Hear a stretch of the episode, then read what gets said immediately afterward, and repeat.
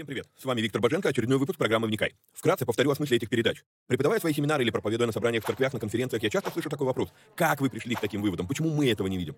Я заметил, что у людей в голове часто лишь набор вырванных из контекста строчек из Библии. Нет какой-либо системы, нет всей картины Писания в деталях. Многие слепо доверяют догмам, не проверяя, есть ли у них библейское основание. У меня же стремление сложить единую картину всех этих пазлов и увидеть, что же Писание действительно говорит, а чего не говорит. Багаж размышлений стих за стихом почти по всему Писанию я и выкладываю в этих видео. Важное предостережение. Не стоит воспринимать эти передачи как конечное учение. Цель этих эфиров лишь только показать, как можно разбирать Писание, ознакомиться с известными мне версиями, выдвинуть свои. При этом предупреждаю, что эти передачи могут быть опасны, так как могут выдвигаться еще сырые, невыверенные идеи. Я дерзаю их озвучивать, потому что хочу, чтобы мы все восстановили навык размышлять, а не тупо верить всему, что мы смогли нагуглить, прочитать, слепо доверять чьим-то мыслям. При этом, пожалуйста, не надо, посмотрев несколько выпусков, кидаться и исправлять своих знакомых служителей. Эти передачи для более корректного личного понимания текстов Библии, а не для бунтов в собраниях. Писание действует через внутреннее преобразование, а не через громкие внешние события. В этих эфирах за беспрекословный авторитет принимаются только 66 книг канона Священного Писания. Второканон, Талмуд и прочие апокрифы мы можем рассматривать и часто рассматриваем. Но для меня они лишь мнения, которые имеют право на существование, но не являются глазом с небес. И да, я отдаю себе отчет, что и сами эти передачи тоже по своей сути апокрифичны. Теперь немного технической информации. К сожалению, времена, когда можно было рассчитывать только на Facebook и YouTube, ушли в небытие. Какие-то соцсети запрещают власти, какие-то соцсети сами запрещают нас. YouTube на Западе уже приобрел репутацию видеогулага за навязывание своей повестки и подавление несогласных. И кто знает, что и кто еще надумает запретить нам или запретить нас. Видеогулаг уже дважды уничтожал наши каналы. Поэтому мы ведем много разных средств коммуникации с вами. Если вдруг что случится с нашими социальными сетями, помните, что есть сайт успехвбоге.рф, где можно подписаться на рассылку и всегда быть в курсе новостей. На данный момент мы используем четыре платформы для видеоматериалов. Odyssey, Rutube, Zen и Rumble.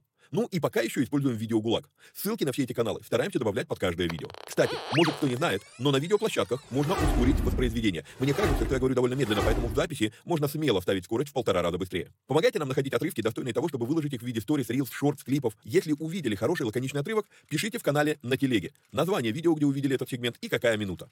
Эти передачи можно также слушать в виде аудиоподкастов. Подписаться на подкасты можно через успехвбоге.рф наклонная черта подкасты. Говорят, хорош тот учитель, после учения которого вопросов стало только больше. Вот я и стараюсь быть хорошим.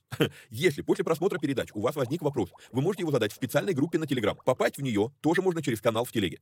Кстати, все новости служения помимо сайта тоже публикуются в этом канале. Есть просьба. Социальные сети считают крутыми и начинают продвигать те ролики, которые досмотрели до конца, которые лайкают, комментят и которыми делятся с друзьями. В какой-то мере можно даже сказать, что когда мы делаем эти простые действия с христианскими видеоматериалами, мы помогаем распространению Слова Божьего. Алгоритмы соцсетей начинают рекламировать эти материалы, если видят, что вокруг них много активности. Поэтому, если у вас не убудет, прямо сейчас. Ставьте пальцы, подписывайтесь на канал, жмите колокольчик, комментируйте, обязательно делитесь ссылкой с друзьями и все такое. Поехали!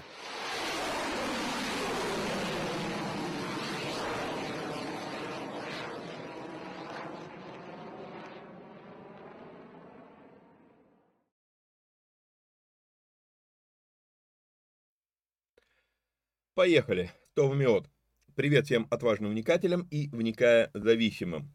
А, сразу напоминаю, чтобы потом не забыть, а, если вам нравится то, что мы делаем, у вас есть такая возможность, то нужно поддержать эти эфиры материально. Сделать это можно переводом по номеру плюс 7 999 832 0283, если вы находитесь на территории Российской Федерации. Огромное спасибо всем тем, кто это дел, э, кто уже поддерживает эти эфиры. Благодаря вам, собственно, а, я и могу себе позволить делать все эти изыскания и записывать эти передачи. Вот. Так что вы в большой мере соавторы всего этого. Вот, если вы за пределами Российской Федерации перевод по номеру не работает, то проходите вот в этот вот телеграм-канал, вот QR-код вам, а, проходите в телеграм-канал и а, ну, через телегу можно делать переводы.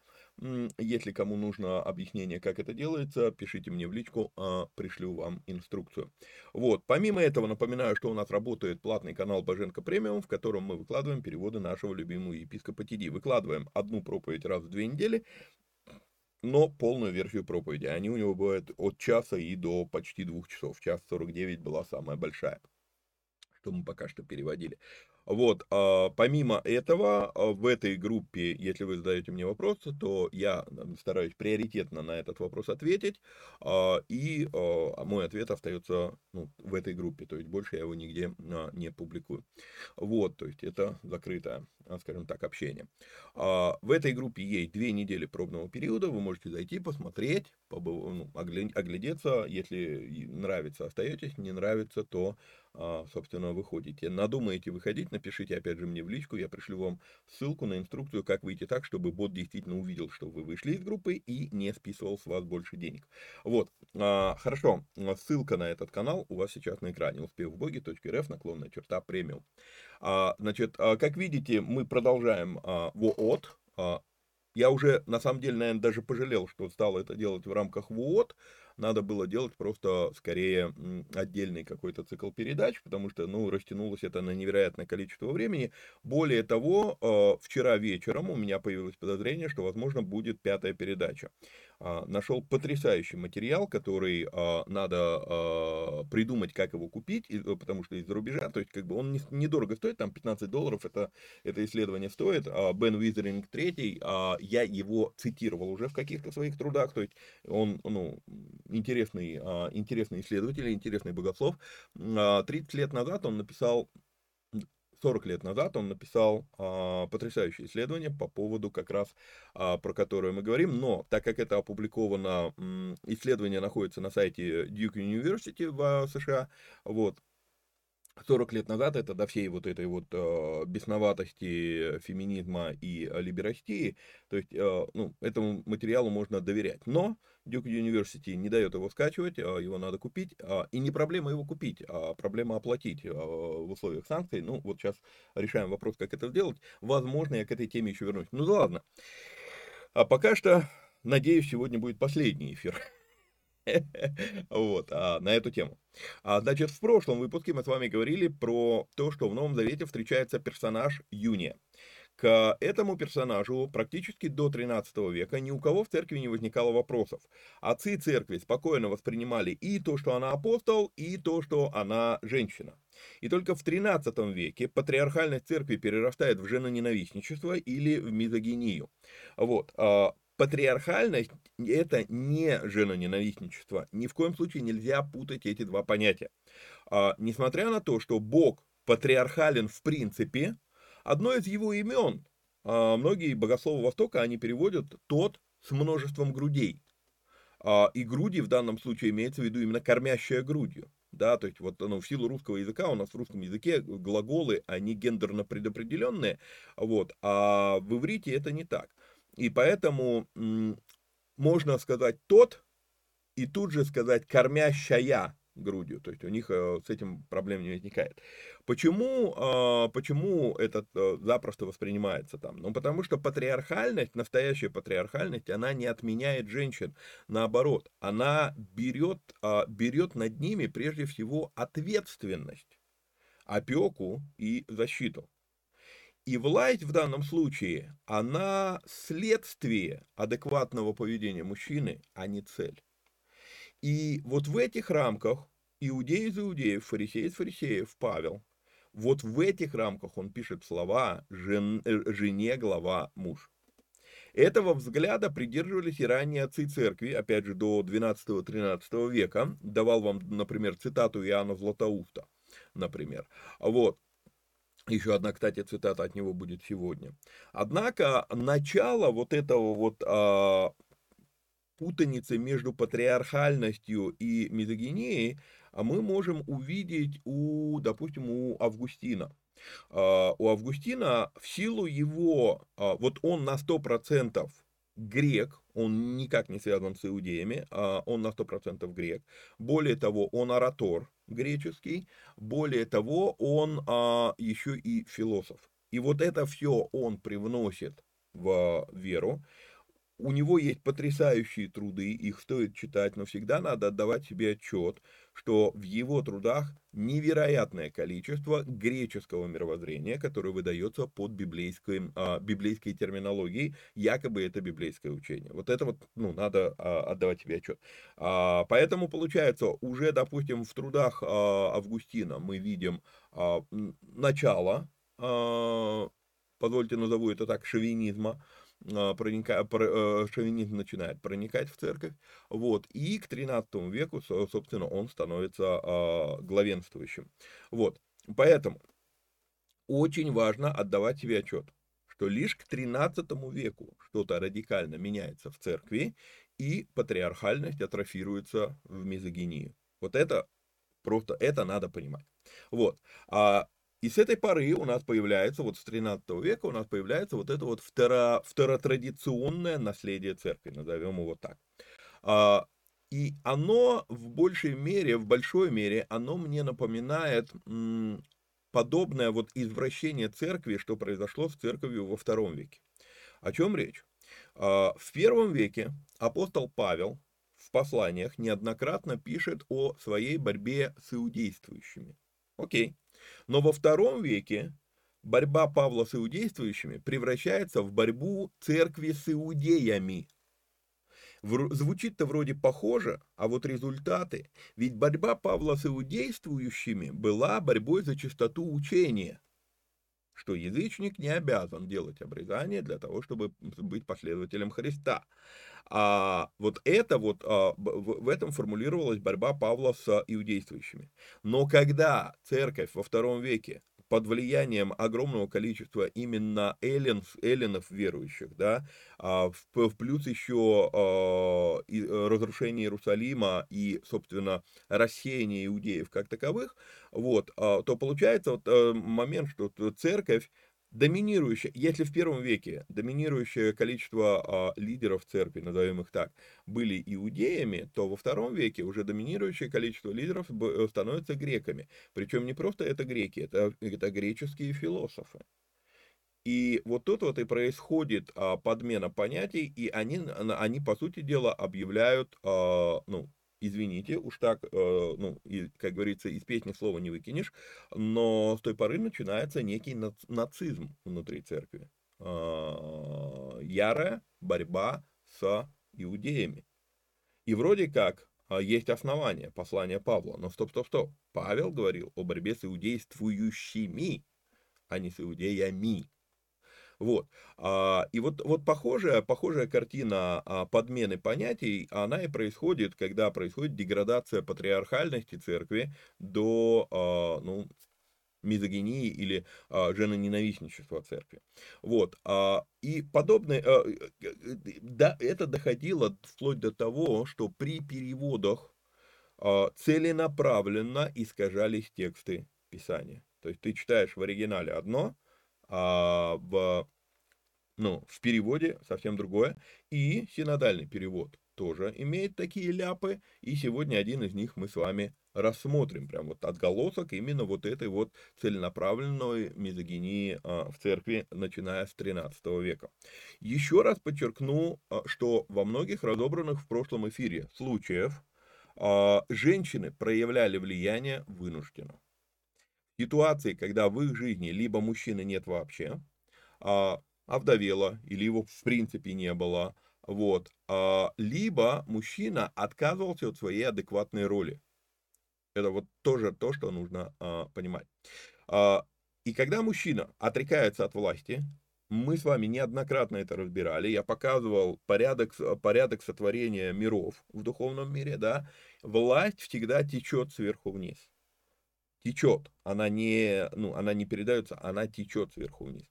И поэтому, когда надстоящий уровень отказывается от своей власти, власть стекает на подстоящий уровень власти. Вот. И вот тут вот момент, а, ну, точно так же, как я вам показывал, что при грехопадении мир человека оказался на уровне мира животных. По сути, потому что никогда власть не будет двигаться снизу вверх, она всегда двигается сверху вниз, она течет. И поэтому получается, когда надстоящий уровень власти, муж в данном случае, отказывается от этой власти, власть попадает, стекает на подстоящий уровень власти на жену. И вот тут вот получается, неизбежно в духовном, в духовном мире порядок всегда соблюдается. И поэтому муж опускается под жену. Это, это то, что произошло, собственно, в саду Эдемском.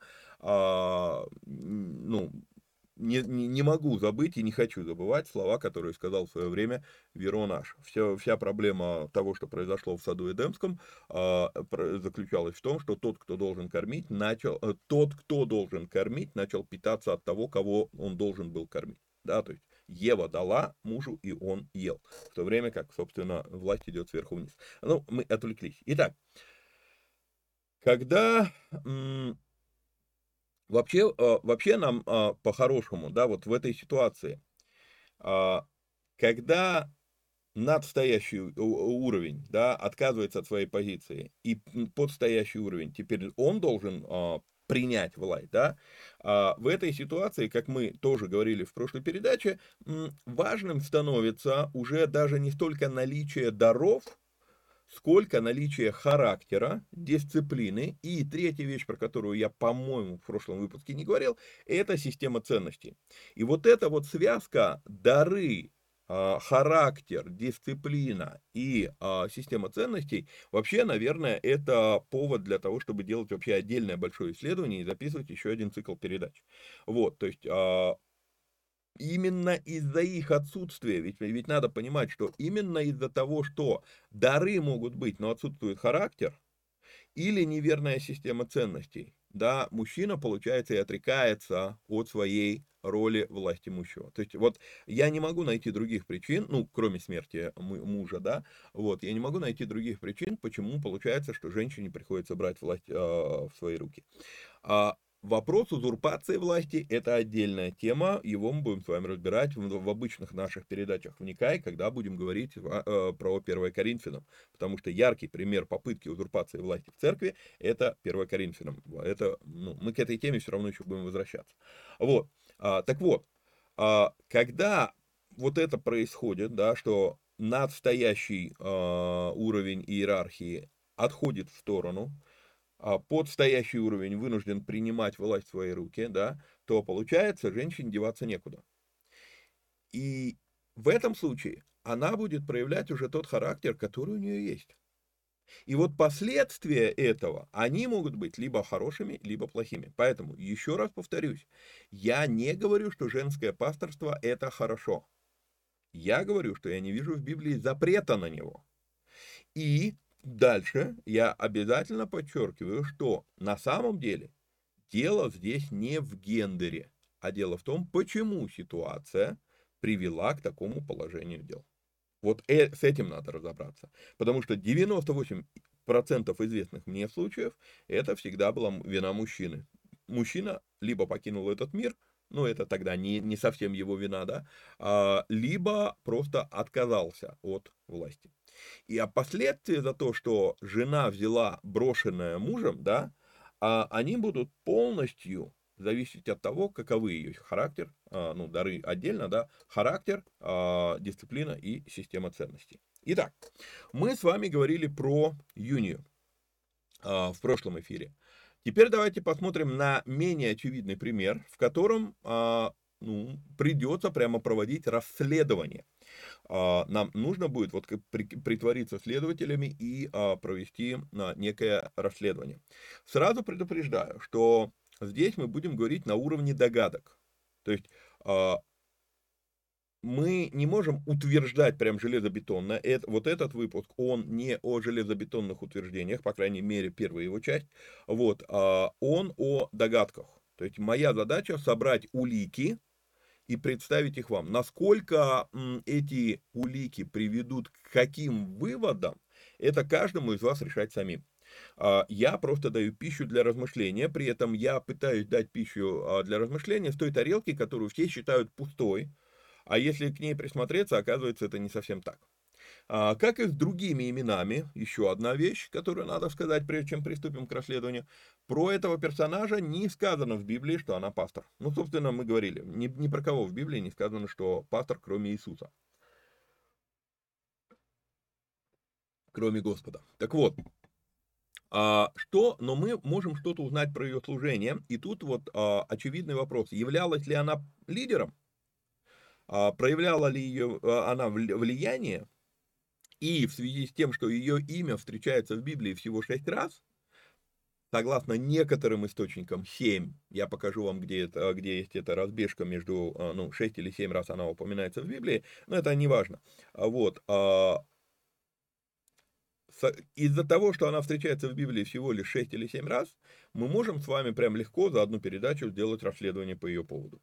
Вот, поэтому предлагаю рассмотреть, что у нас есть в дохе на этого персонажа, и уже вы сами делаете выводы. Я, конечно, неизбежно озвучу свои.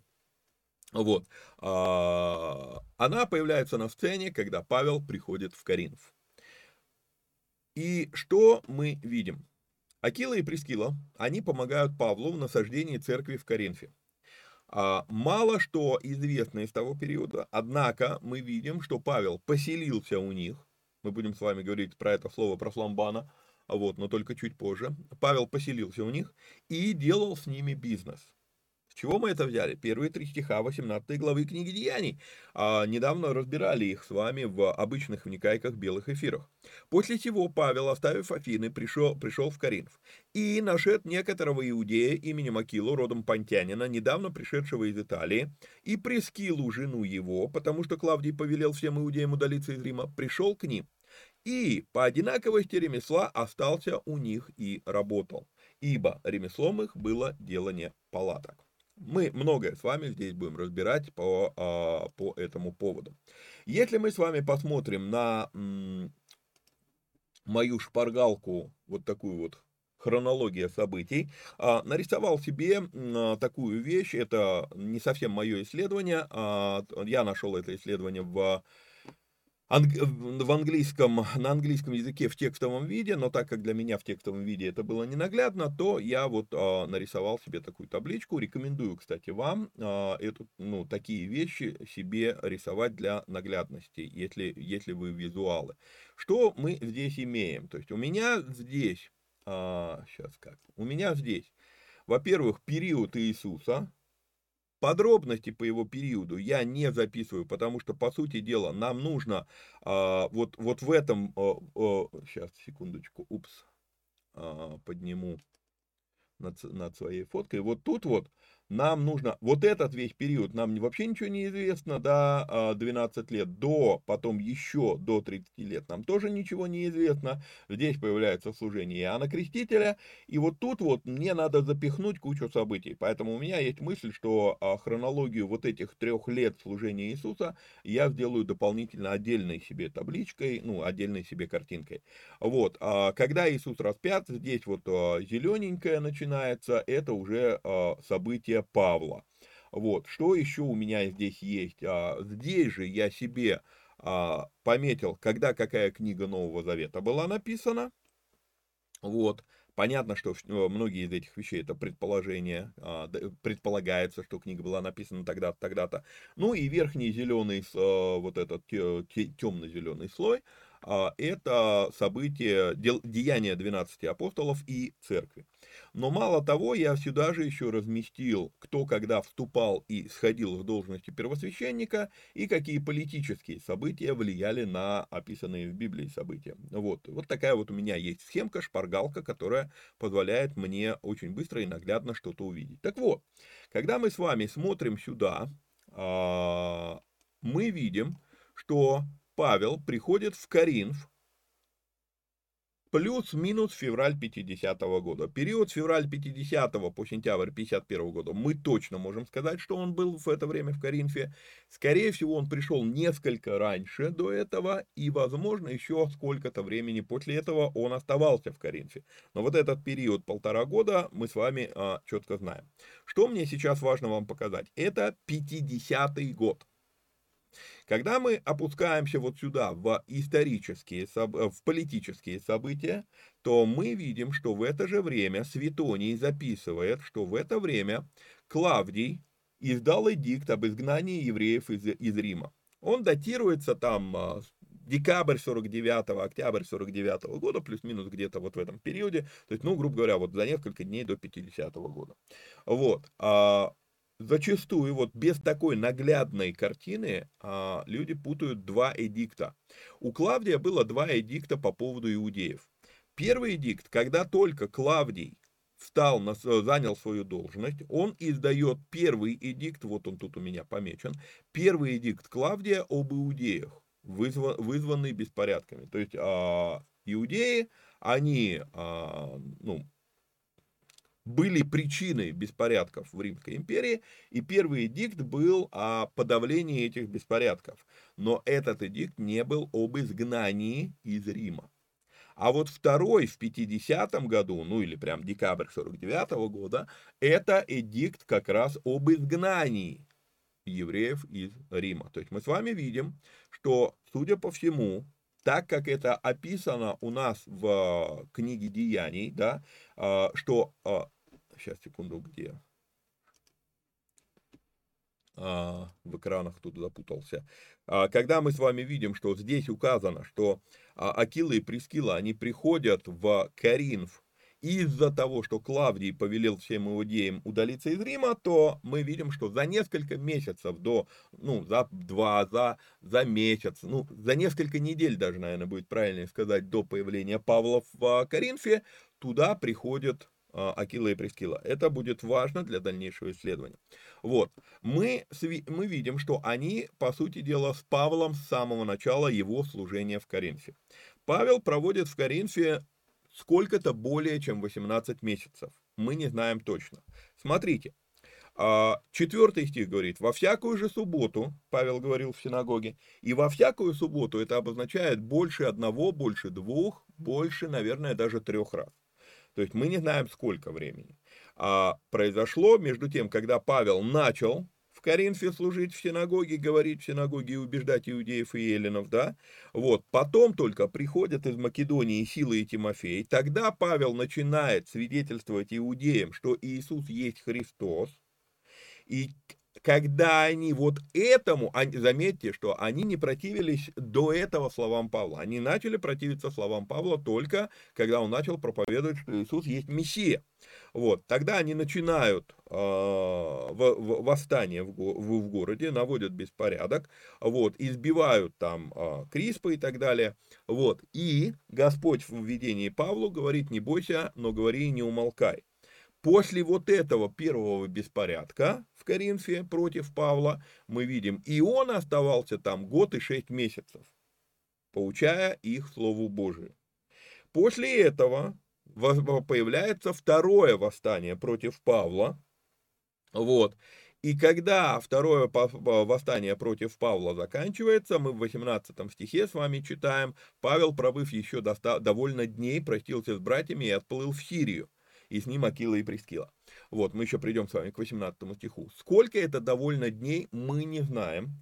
И слово «гмерос», а, греческое слово, которое здесь а, использовано как «дни», оно мало чем отличается от того, как в русском языке мы используем слово «день». А слово «день», оно может обозначать как светлое время суток, так и, собственно, сутки, да, несколько дней мы имеем в виду несколько суток, но в то же самое время слово «дни» может обозначать и десятилетия. Например, если мы говорим, ну, в дни Петра Первого, но дни Петра Первого, мы понимаем, что это период его правления, и это десятилетие да, то есть а, вот надо понимать, что слово «дни» в данном случае может обозначать, ну, извините, почти все, что угодно.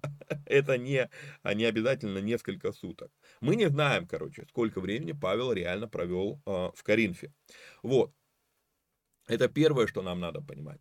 Судя по всему, в силу того, что Павел поселился у этой пары, да, он пришел к ним, и по одинаковости ремесла остался у них и работал, мы читаем с вами, вот, а я могу предположить, что их дом в Коринфе, а, Акилы и Прескилы, их дом в Коринфе становится центром, а, скажем так, мессианской деятельности, или назовем это центром а, церковной жизни Коринфа.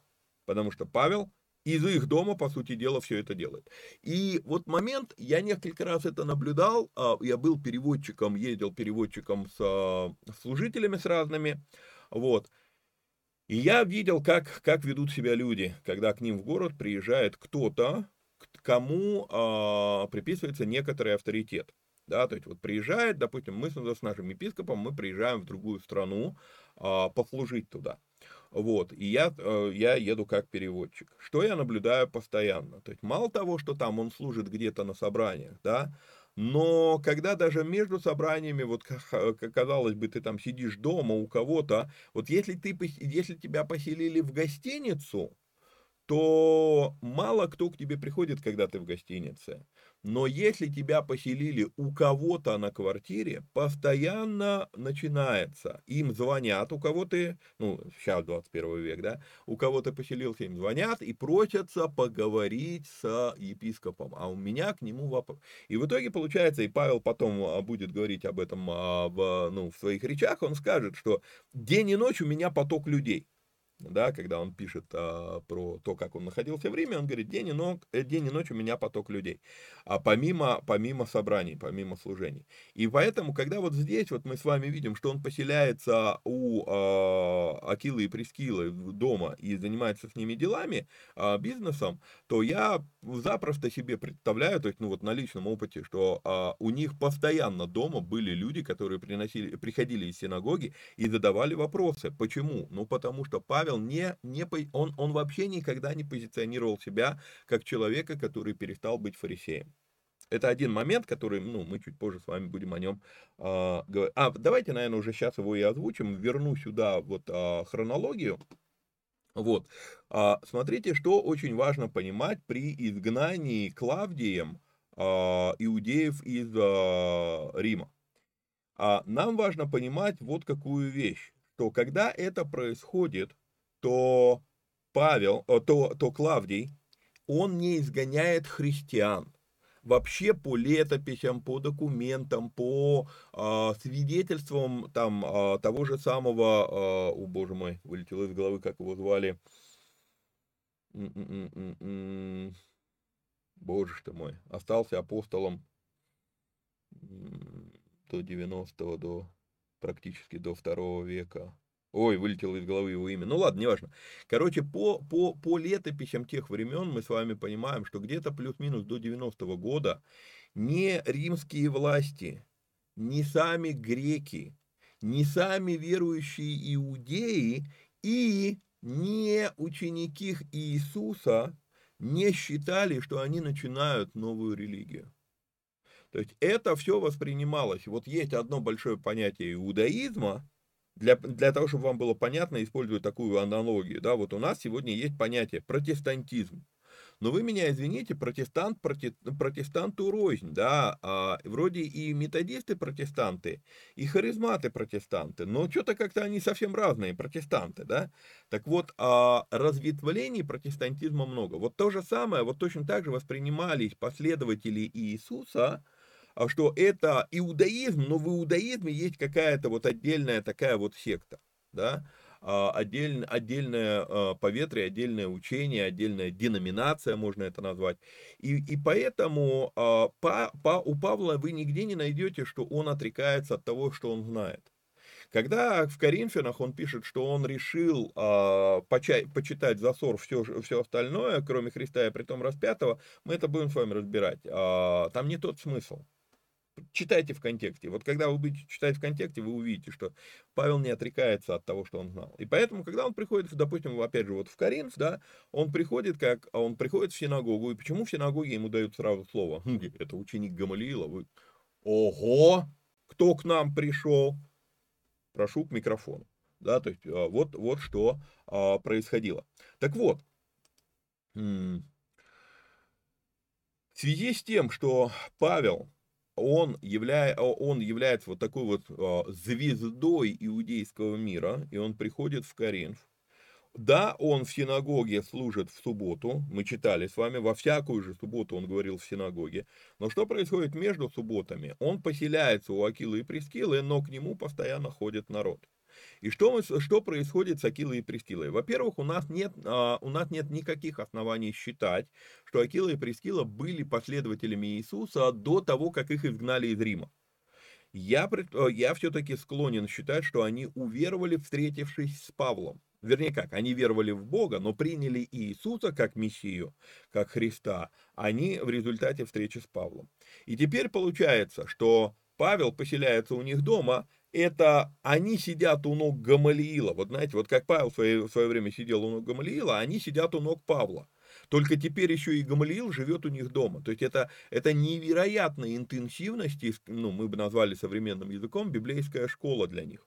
Потому что постоянно к Павлу приходят люди, задают ему вопросы, а и вот Акила и Прескила слышат, как он отвечает, как он трактует тексты и так далее, и так далее. То есть это, ну, потрясающее время. Ну, из-за того, что я переводчик, у меня было время вот именно провести э, закулисную жизнь со многими служителями, которых я переводил, и я вот, ну, очень многое взял э, в своей системе мышления, в своих системах э, трактования текстов и так далее, и так далее, из закулисных вещей. Не то, что на сцене, а вот когда за кулисы приходят и э, спрашивают, задают вопросы, вот там вот, ну, это потрясающая школа. И это то, что происходило в жизни Акила и Прескила. При этом надо подчеркнуть, что они очень способные люди. Они уже ведут бизнес в Коринфе, хотя пришли туда совсем недавно. У них уже есть свой дом, в котором они могут принять Павла. Ну, это, это уже о многом говорит. Мы с вами смотрели. Именно поэтому я вам показывал датировку в хронологии, что эти события ну, достаточно ну, тесно связаны между собой. Изгнание э, иудеев из Рима и приход Павла в Коринф. То есть это близко связанные между собой а, события во времени. Вот. А, это подтверждается исследованиями и закономерно, что в основном старейшинами церкви становились те, кто в первых дней миссионерства Павла слушал Павла вот в этом городе, куда он приходит. Да, в каждом городе, вот в, где он э, основывал церковь, да, а, это э, ну, старейшинами пресбитеров становились те, кто а, с первых дней его слушали. Вот, теперь, а, когда я говорю «основывал церковь», еще раз подчеркну эту мысль. Это никак не противоречит тому, что Павел не считал, что он начинает новую религию. Ведь заметьте, и это мы с вами разбирали в обычных белых эфирах Уникай, что происходит из раза в раз, куда Павел приходит во всех городах, почти во всех городах. Павел приходит в город, он идет в синагогу, и он учит в синагоге. И только когда его изгоняют из синагоги, получается, кто-то ему в синагоге уже поверил, они идут за ним, и появляется, я абсолютно убежден, они это вообще воспринимали, альтернативная синагога. Ну окей, в городе появилась вторая синагога. Почему? Ну потому что изгнали Павла из первой синагоги. Понимаете? Еще раз, то есть это то, что мы сегодня используем, этот термин церковь, а, но этот термин церковь, а, это все-таки реверсивный термин. Что обозначает реверсивный термин? А, вообще должен был быть термин эклесия. Эклесия это просто городское собрание. Просто городское собрание. А эклесия на греческом языке это могло быть политическое собрание, это мог, мог быть просто базар, где народ собрался и что-то там обсуждают. Да? То есть а, слово эклесия это довольно-таки универсальное слово. Но просто мы теперь, из-за того, что мы сегодня пользуемся термином церковь, когда делается перевод Писания, мы вносим этот термин в Библию, которого, собственно, там а, нет. Есть термин синагога, есть термин экклесия. Откуда взяла, взялся третий термин церковь? Этот термин появляется тоже где-то плюс-минус там в 12 если я не ошибаюсь, веке. Так вот, сейчас не об этом они, так как они с первых дней Павла в Коринфе, они слушают все то, что Павел говорит, так как центр церковной жизни Коринфа находится у них дома, то у меня есть все, все основания говорить, что Акила и Прескила были старейшинами вот этой эклесии в Коринфе, пресбутеров. А, теперь, мы увидим веский довод в пользу этого, когда переедем вместе с ними в Ефес. Когда Павел, через 18 с чем-то месяцев, мы это с вами обсуждали, когда Павел, да, вот он оставался там год и 6 месяцев, потом опять идет второе восстание против Павла в Коринфе, вот, а, бескровное относительно, вот, Павел, пробыв там несколько дней, простился с братьями, отправился, отплыл в Сирию, и с ним Прескила, э, Акила и Прескила, остригши голову в, Кер, в Кенхреях по обету. Вот, это то, что мы с вами читаем. Когда Павел через 18 месяцев покидает Коринф, он уже берет с собой Прескилу и Акилу, начинает церковь в Ефесе. А, смотрите, Павел да, пробыв довольно дней, простился с братьями и отплыл, а, и отплыл в Сирию, и с ним Акила и Прескила, остригши голову в Кенхреях по обету. Достиг, достиг, достигнув Ефеса, оставил их там, а сам вошел, опять же, в синагогу и рассуждал с иудеями. Когда же они просили его побыть у них доле, он не согласился, а простился с ними, сказав, «Мне нужно непременно провести при, приближающийся праздник в Иерусалиме, к вам же возвращусь опять, если будет угодно Богу, и отправился из Ефеса, Акила же и Прескила остались в Ефесе. Вот. А, кстати, вот то, что вы здесь видите в скобках Акила же и Прескила остались в Ефесе, это и есть то спорное седьмое место, а, где упоминается их имя. Если вы посмотрите этот же текст в греческом а, оригинале, который есть у меня, а, то здесь все заканчивается на слове Ефес, да, то есть то, что в скобках здесь нет. Вот. Просто показываем, где этот седьмой спорный. А в некоторых манускриптах а, эти слова есть, Акила же и Прескила остались в Ефесе, в некоторых а, манускриптах их нет. Так вот, когда Павел через 18 чем-то месяцев покидает Каринф, он берет Прескилу и Акилу с собой, начинает церковь в Ефесе. И вот что здесь скрыто в оригинале,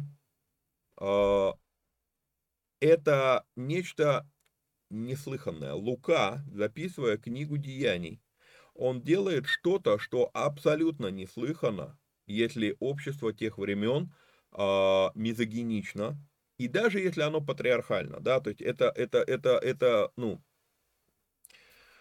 мы будем позже это с вами подробнее а, а, а, разбирать. Итак, что мы видим здесь в этом тексте касательно имен? Акила и Прескила мы видим в синодальном тексте. Однако, если мы с вами посмотрим этот же текст на греческом, то мы с вами видим Прискила, Кай, Акулос. Я буду называть Акилу Акилой, я так привык, хотя, судя по тому, как это написано на оригинале, все-таки он Акулос, а не, Прис... а не Акила. Вот, а, ну да ладно, а, просто оговорочку такую для особо придирчивых сделаю. Так вот, а, мы с вами видим, что Прискила здесь стоит на первом месте. И в связи с тем, что Лука с этого стиха и дальше, он... А... Секундочку, выключу звук. В связи с тем, что Лука в этом месте и дальше, он меняет их местами, и дальше у него везде будет Прескила на первом месте, я тоже дальше буду говорить Прескила и Акила с этого места везде дальше, и даже в манускрипте, которого у меня в программе в My Bible нету, а, но там, где встречается в 21 стих в расширенной версии, Акила, и, Акила же и Прескила остались в Ефесе, переведено в синодальном переводе, в оригинале написано Прескила и Акила остались в Ефесе. Этот, а, ну, доступ к этому манускрипту есть у Джека Макнила, которого я вам цитировал, вот, и он мне прям а, подтвердил, что да, действительно, э, здесь тоже Прескила стоит на первом месте. Так вот, поэтому я дальше буду говорить Прескила и Акила. Вот, а порядок имен мы отдельно поговорим, что же обозначает порядок имен, чуть позже. Итак, при первом посещении Ефеса Павел в Ефесе совсем мимолетно. Вот. И так как Павел там совсем мимолетно, Уходя, он оставляет там Прескилу и Акилу. Мы видим с вами, что в синагоге Ефеса Павла встретили радушно, но он все-таки уходит. Я абсолютно убежден, что он, мало того, что он препоручает новых, скажем так, слушателей этой семейной паре, Прескиле и Акиле, более того, я подозреваю, что в силу того, что Павел заранее знал, какой, а, какой, а, э, какого числа будет этот праздник в, в Иерусалиме, он знал, что он хочет попасть на, на, этот, на этот праздник в Иерусалим, то тогда возникает вопрос, а, ты зачем заходил в Иерусалим? Б, ты зачем взял с собой Прескилу и Акилу, если ты не повел их в Иерусалим? То есть вот эти вещи, они заставляют меня прийти к выводу, что Павел, зная, что он в Ефес зайдет всего на несколько часов, он специально берет с собой Прескилу и Акилу на случай, если. Если нас примут радушно, я вас там оставляю, и вы будете начинать там служение миссию в Ефесе. То есть а, для меня логично здесь все складывается, потому что иное объяснение нелогично. То есть зачем их брать с собой, если ты их оставляешь в первом же городе? Зачем вообще заходить в этот город, если ты знаешь, что ты не собираешься там задерживаться? Что такое Ефес? А, исследователи сравнивают Ефес того времени с Лондоном где-то так 18, 19, 20 веков. Это центр экономической жизни всей империи. И именно в этом месте Павел оставляет Прескилу и Акилу. Все это подтверждает мое предположение, что в Коринфе они уже стали пресбутерос, они уже стали старейшинами, лидерами. Террен Уильямс обращает внимание, что в данном случае они не самозванцы, они находятся под апостольским поручением Павла. Они под его патронажем, они под его покровительством. Или, если бы мы использовали современную, принятую в современной церкви терминологию, то мы бы сказали, что речь идет о том, что они рукоположены. Кто-то возразит Террану, это конец цитаты Террана Уильямса, ну не цитаты, я перефразировал его слова. Так вот, а, кто-то возражает Террану Уильямсу, что э, мы не видим, чтобы они были рукоположены, прямым текстом этого не сказано. Я, не Террен Уильямс, а я задам вопрос. А мы где-то видели рукоположение апостолов? Прямым текстом нигде этого не сказано. А мы видели рукоположение Тита где-то в Библии? Нет, не видели. А Аполлоса? Тоже не видели. Имена, которые Павел упоминает в посланиях, если вы начнете искать, я вам в прошлом выпуске говорил, 33 имени, которые перечисляются в, в 16 а, главе послания к римлянам, попробуйте поискать эти имена вот просто даже на русском языке в Библии, и вы найдете, что практически по каждому из них сказано, что а, причислен к 70 апостолам, причислен ранней церкви к 70 апостолам. Мы не видим нигде рукоположения ни одного из этих имен, кроме Тимофея, и то, что там было за, за а, положение рук на него, это отдельно нужно дискутировать, ну, дискутируется. Так вот, а, Поэтому а, говорить о том, что из-за того, что прямым текстом не сказано, что а, Прескила и Акила были рукоположены, это обозначает, что они не были рукоположены, это довольно-таки смешно. Вот. Иисус в Евангелиях возлагает руки только в случаях исцеления и благословения людей. Все. То есть а, во, сам Иисус никого не рукополагал на служение. Он возлагал руки по поводу исцеления или а, бла, э, произносил браху, благословения. Апостолы возлагали руки для крещения Духом Святым и для исцеления. И только в 13 главе Деяний мы впервые видим возложение рук, которое хоть как-то можно связать с поставлением на служение. А, надо учесть вот какой момент. Тому времени, когда в 13 главе Деяний рукополагают, назовем это так, рукополагают э, Савла, Варнаву и Савла, они к тому времени уже достаточно долгое время в служении находятся. То есть их не, их не, не, пола, не то есть не получает, э, как я не могу сказать, что их рукоположили, и с этого момента они начали служить. Нет, они служили, и потом их рукоположили, идите служить. Было ли это рукоположение на служение? Да, но не в том смысле, в котором мы сегодня это принимаем. Они уже служители, а тут возложили руки, как Иисус возлагал руки на детей, благословляя. То есть мы благословляем вас, вы, вы пойдете в апостольство, благословляем, идите. Все. Поэтому а вообще тема рукоположения и современная практика церкви – это отдельная, отдельная вообще тема. Вот. Вернемся к Прескиле и Акиле. Мы неоднократно уже с вами разбирали это, а, что Павел, методично приходя в большие города, шел именно в синагогу, и только если его гнали оттуда, только тогда он уже шел к язычникам, но опять же он шел к язычникам из чтущих Бога. И из 26 стиха вот здесь вот мы с вами понимаем, что Прескила и Акила точно следовали стратегии Павла. Они видят синагогу местом своего служения, и даже нельзя сказать а, служение по созиданию церкви. Служение по более точному объяснению пути Господня. Людям, которые в синагоге. Почему я так говорю? Ну, потому что а, Прескила и Акила встречают Аполлоса именно в синагоге. То есть, что мы с вами видим? А, Прескила и Акила, они не строят служение на приставании к людям на перекрестках они держатся уже именно верующих в Бога людей, но поясняют им более точно путь Господень. Именно в синагоге они встречают Аполлоса, и ему более точно, точнее объяснили ему путь Господень. И важно тут вот какую вещь подметить. Если Прескила не играла значимой роли, то Лука наверняка просто бы написал, что Акила принял Аполлоса и точнее объяснил ему путь Господень. Однако Лука записывает, во-первых, множественную форму в оригинале «приняли» и «объяснили», и мы уже с вами обращали внимание, случайно ли, что Прескила здесь на первом месте. В патриархальном обществе это не может быть случайностью. Я подозреваю, что Прескила и Акила в Ефесе уже имеют дом. Арендовали они его или купили, неважно. Они уже возобновили бизнес. То есть то, что они делали в Коринфе, они теперь делают в Ефесе. Основная клиентура их бизнеса – это евреи, чтущие Бога люди. Их основная аудитория миссионерства тоже в синагоге. То есть все сходится. Том Брэдфорд подчеркивает, поясню, почему, а, почему я говорю, что основная аудитория их бизнеса – это а, люди в синагоге.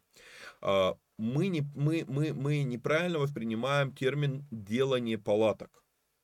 В 18 главе, 18 э, главе, 3 стих, нам придется здесь побегать по этой главе, да, ремеслом их было делание палаток. Мы с вами видим вот это слово «скенопоэс», а, ну, здесь оно в наклонении, а изначальная форма слова «скенопоэс». А, так вот, а, это слово требует некоторого разбирательства, некоторого пояснения. Буквально этот термин переводится «выделывание кож». А, причем тут палатки? Если палатка из кожи, то она просто неподъемная. Что-то не то.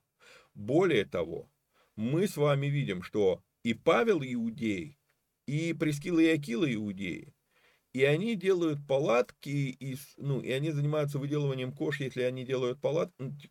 Не клеится по той причине, что кожевник, в, ведь Павел не здесь только, не став апостолом, Павел приобрел эту, эту, а, это ремесло а, скинопоез, да, а, делание палаток. Он этим занимался, мы не знаем с каких времен, но не мог религиозный иудей, фарисей фарисеев, быть кожевником, потому что это нечистая деятельность. Мы с вами разбирали, когда, когда Петр приходит к Симону Кожевнику, мы с вами разбирали, что его, что его дом был за городом, потому что ну, не принимали таких людей в общество, потому что он имеет, имеет дело с трупами животных, а это нечисто. Поэтому скенопоез в данном случае это очень образное понятие. Делателями палаток, вот этим термином, вернее, нам надо отказаться от этого термина делания палаток, скенопоез. А скенопоез называли тех среди иудеев диаспоры. Это не, не просто греческий термин, это термин, который был в ходу среди иудеев диаспоры. Так вот, скенопоез называли тех, кто закупал и подготавливал все для праздника Суккот. Напомню вам, что это за праздник Суккот. Если мы посмотрим Левит, 23 глава, 42 стих, мы с вами увидим, что Бог требует, чтобы евреи проводили сукот не в доме, в котором они живут, а в шатре, как напоминание того, что они были вот в ну вот в этом смысле палатка, шатер, а, когда они были в пустыне, они были во временных жилищах. Вот что такое шука, временное жилище, шатер, юрта, можно сказать, переносное жилище, да, вот, наверное, Наверное, юрта будет наиболее похожим термином в данном случае. И то, да, юрта делается из а, шкур животных, и она невероятно тяжелая. Вот. А, то есть она не для миграции все-таки. Вот, ну, палатки, наверное, все-таки останется этот термин. Так вот, а, изначально Суккот должен был праздноваться на месте, которое изберет Господь, дабы имени его пребывать там. Мы это с вами видим во Второзаконии 16.16. 16. Вот. Ко времени разбираемых вот в Деяниях 18 событий, далеко уже не все евреи диаспоры ходили три раза в год на обязательные праздники в Иерусалим. Они просто ставили шуку рядом со своим домом в том городе, где они живут. И поэтому вот в диаспоре услуга скенопоез, а, а, услуга человека, который продавал все для сукота, для шуки, была очень востребована. Более того, Остальную часть года сканопоез занимались производством другой ритуальной атрибутики иудейской жизни. Мессианский раввин Барух Карман, комментируя вот именно данный отрывок, он говорит, что в еврейских кругах диаспоры кожей, скене на, на греческом языке, метафорически называли молитвенный платок. То, что мы говорим талит, да, на иврите это талит. Так вот, на греческом их называли скене, а скене это кожа. Вот. Получа... И, и, и дальше а, Барух Карман, он говорит, что когда молящийся иудей покрывает им голову, он, он выносит платок, ну вот а, воскрилие, да, можно было бы сказать, тоже использовать этот термин, он выносит платок на, там, не знаю, 10-15 сантиметров, а, и в итоге он получается изолирован от окружающего мира. Перед глазами у него молитва слов, потому что иудеи молятся написанными молитвами. И получается, что вот когда он талит вот так натянул на себя, да, и он а, перед глазами у него молитва слов, он как в палатке, вот, давай, вот, вот реально, давайте посмотрим на обычную палатку, которую, если вы ходите в лес, там, допустим, в походы, вы ставите палатку. Она вас защитит от животных, что ли? Она вас защитит а, максимум от дождя она позволит, допустим, а, сберечь хоть какое-то тепло внутри, да, чтобы там, если, ну, что, не, не, не, замер, не так быстро замерзнуть. Даже нельзя сказать не замерзнуть, а не так быстро замерзнуть. Но защитой она не является, она является некоторой психологической, такой психологическим барьером, типа я оградился от окружающего мира и создает некое такое чувство безопасности. Вот. И вот тут вот в этом плане, то есть когда, когда талит на, на, на, натягивается вот таким вот образом, то да, ты тоже, ты изолируешься от внешнего мира, события там происходят, но ты замкнулся внутри вот э, себя. И в этом плане мне понятна а, аналогия, которую проводит Барух Карман. Вот. А, возможно, что это так. Возможно, что аналогия, которую проводит Барух Карман, она верна. Но у меня есть некоторый вопрос. Во-первых, мы с вами знаем, что использование талита во время молитвы это не Танаха, это Галаха. Вот. А Павел двигался против Галахи. А если считать слова апостола Павла в 1 Коринфянам 11 глава универсальным установлением, да, то там Павел говорит, что позор, когда мужчина молится с, покрытой, с покрытой головой. А, тогда, а, ну, будет ли он производить талиты? Да, то есть, э, ну, получается, он как бы не разделяет взгляды на то, что голову надо покрывать во время молитвы, вот, а стал бы он производить талиты, вопрос для меня, маловероятно, вот, а во всяком случае, сомнения по поводу талита не отменяют производство другой ритуальной а, продукции, ну, как бизнес, да, как ремесло здесь сказано, вот, а, а если он все-таки делал талиты, то это будет подтверждением того взгляда, что 1 Коринфянам 11 глава, вот, ну, по поводу платков покрыв, покрывал, это абсолютно поместная ситуация, которую ни в коем случае нельзя транслировать на все остальные церкви. Вот, то есть, ну, тут такой вот, вот конфликт возникает некоторый а, трактований. Так вот, а, придем к Аполосу с вами. Аполос, 18 глава, 24 стих. Мы с вами видим, что Аполлос является иудеем. Вот. И Аполлос мог разделить с Прескилой и Акилой их бизнес, как в свое время этот бизнес разделял Павел. Я не говорю о том, что Аполлос тоже σκηνοποιός. Библия ничего об этом не говорит. Но что мешает Аполлосу когда они поговорили, то есть он приходит в синагогу, он, он наставлен, обратите внимание, что он, иудей именем Аполлос, родом из Александрии, красноречивый, сведущий в Писаниях, но при этом он наставлен только в начатках пути Господня, и он знает только крещение Иоаннова. То есть он давно уже религиозный иудей, но что касается Иисуса, он знает очень мало. И вот здесь вот, вот здесь вот важный нюанс, важный момент. Когда они а, наставили его, да, то есть говорится, что услышав его, а, Прескила и Акила приняли его и точнее объяснили ему путь Господень, подчеркиваю вам, почему я говорю Прескила и Акила, да, а, в оригинале мы с вами видим Прескила Кай Акулос. Вот, так вот, а когда они его наставили, я не удивлюсь, что он а, понял, о, эти люди могут меня научить, они могут быть моими учителями, а не стать ли мне им подмастерьем? И он становится для них подмастерьем для того, чтобы проводить с ними больше времени вместе, для того, чтобы обучаться. Какие у нас есть основания говорить таким образом? Ну, основание первое – это слово просалабонта. А, греческое слово просламбана в изначальной его форме. А, это слово об, а, имеет, имеет несколько значений. Первое значение – принимать кого-то дома у себя – и подтверждением этому будет являться а, книга Деяний, 28 глава, 1 и 2 стихи. А, сходим туда быстренько. А, где, когда они потерпели кораблекрушение, то жители острова, о, прошу прощения, 28 глава, 1 первый и второй стихи, да, спасшие бывшие с Павлом узнали, что остров называется Мелит, и наплеменники оказали нам немалое человеколюбие, ибо они по причине бывшего холода, а, дождя и холода, разложили огонь, и опять же мы с вами видим здесь это слово про Салабонта, а, и приняли всех нас. То есть э, укрытие от дождя и холода, от дождя может быть навес, но от холода мы с вами видим, что э, их приняли, э, спасшихся от кораблекрушения, приняли в дом. Вот. Слово про Салабонта обозначает принять кого-то у себя дома. Но еще одно значение этого слова – это сделать кого-то своим компаньоном. Либо в бизнесе, либо в служении.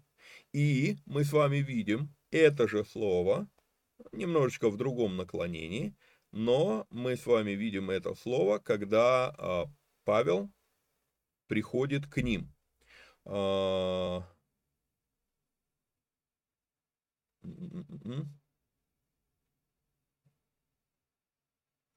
а, нет, перепутал. А, нет, вот оно, это слово. Вот, то есть он пришел к ним. По факту Павла приняли они, будет правильно здесь сказать. Вот, Павла приняли они, и по одинаковости ремесла он остается у них и работает. То есть а слово про Салабонта, оно может также обозначать, что он становится их партнером по бизнесу или по учению, по убеждению.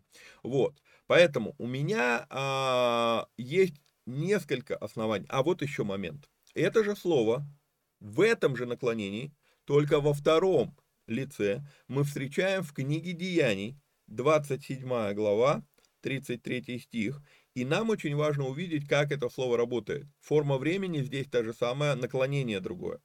И что мы здесь с вами читаем? Когда Павел говорит, а, не вкушая пищи, не вкушая ничего, мы, мы с вами видим это слово про, слабо, про, слабо, так, про Прослабоменой, прослаб, прослабом, не, просла, я не знаю, как правильно ударение, с ударением в греческом языке у меня проблемы.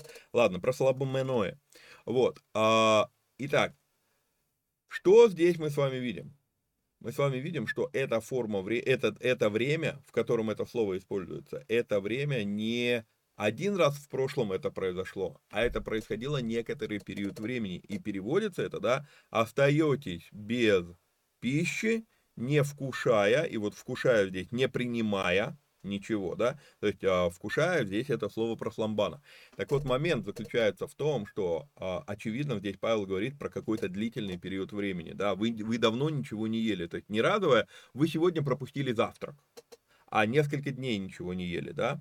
Вот, сегодня 14 день, как вы в ожидании остаетесь без пищи, не вкушая ничего. И поэтому вот это слово про, про сламбана, оно для меня, оно обозначает, что Аполлос несколько недель был с а, Прескилой и Акилой. Вот.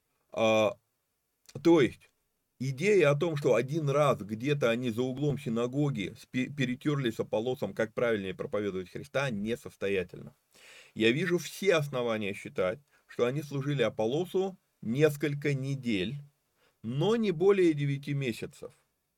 Вот. А речь идет про процесс ученичества. Они наставили Аполлоса. Это очень любопытный момент, который дальше нам кое-что а, покажет.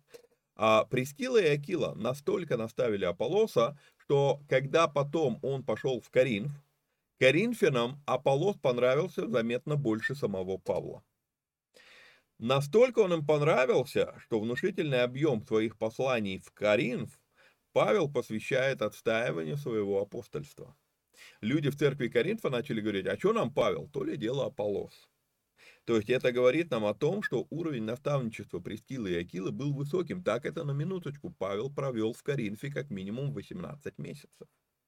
И тут приходит Аполлос, и он нравится Коринфянам больше, чем Павел. И еще раз подчеркну, что если бы роль Прескилы в этом была незначительной, какой смысл Павлу записывать их двоих? Ну, например, покажу вам, о чем я говорю. 1 Коринфянам, 9 глава, 5 стих. Мы с вами от слов Павла узнаем, что, оказывается, у прочих апостолов были жены, спутницы. У братьев Господних были жены, у Кифы была жена, спутница. Здесь сказано, не, не имеем ли мы власти иметь спутницею сестру-жену, как и прочие апостолы и братья Господни и Кифа. То есть мы с вами знаем, что получается, мы понимаем, что э, Кифа ходил с женой. Мы знаем ее имя. Ведь стоит обратить внимание, Кифа намного более яркая фигура, намного, намного более видный персонаж в Новом Завете, чем Акила. Но жену Акилы мы знаем, а жену Кифы мы не знаем. А, перефразируя опять же Терри Уильямса, скажу такие слова. Терри Уильямс а, наталкивает на эту мысль, что нельзя исключать, что именно Прескила и Акила оказались примером, с которого Павел пишет 2 Тимофею, 2 глава, 2 стих, а, где Павел пишет, начнем с первого, да, а, ну да, со второго. А, и что слышал от меня при многих свидетелях, то передай верным людям, которые могли, а, которые были бы способны и других научить. То есть получается, что вот если, ну, мы можем себе это предположить, что Павел смотрит на Прескилу и Акилу, они учились у него, теперь они научили Аполлоса таким образом, настолько его научили, что он теперь учит в Коринфе, и потом мы с вами будем видеть еще, что Аполлос вообще стал сотрудником Павла. Вот, они вместе работали.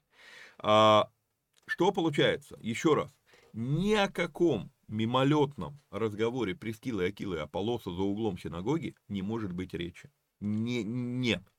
Аполлос пришел мало сведущим в Писании, э, вернее, он знал Писание, но мало сведущий в учении Иисуса, а уходит от них уже служителем на уровне Павла.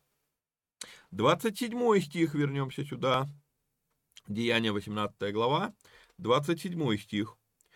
А, когда он вознамерился идти в Ахаю, то братья послали к тамошним ученикам, располагая его, э, их принять его, и он, пробыв, прибыв туда, много содействовал уверовавшим благодатью. А здесь требуется некоторый анализ а, из-за того, что у нас все-таки культура, русскоязычная культура сильно отличается. А, ну, мимоходом, куда, куда Аполлос собрался идти в Ахаю? мы с вами увидим э, уже в 19 стихе, что Ахая и Каринф это взаимозаменяемые понятия. Почему? Потому что Ахая это регион, а столица этого региона Коринф. И так как римский наместник над Ахайей жил в Коринфе, то, ну, когда говорили Ахаю, то имели в виду Коринф. Вот, и поэтому э, Аполлос идет в Коринф. Вот. А, но вот в чем дело. Когда Аполлос идет в Коринф, сказано, что братья послали к тамошним ученикам. А кто мог послать что-либо в Коринф из эклесии Ефеса? Если не Прескила и Акила, то кто? Ведь надо понимать, что, еще раз, покажу вам хронологию. А, между между тем, что Павел ушел из Коринфа. Самая ранняя дата, когда Павел ушел из Коринфа, а, зашел вот здесь, вот он зашел в а, Ефес и сразу ушел в Иерусалим. И потом он возвращается в Ефес. Так вот, между вот этими а, моментами прошло максимум 9 месяцев. За это время в Ефесе, то есть вот а, мы могли бы Давайте, наверное, попробую провести линию. Где-то вот здесь вот, где-то вот здесь вот. Павел оставляет э, Прескилу и Акилу в Ефесе.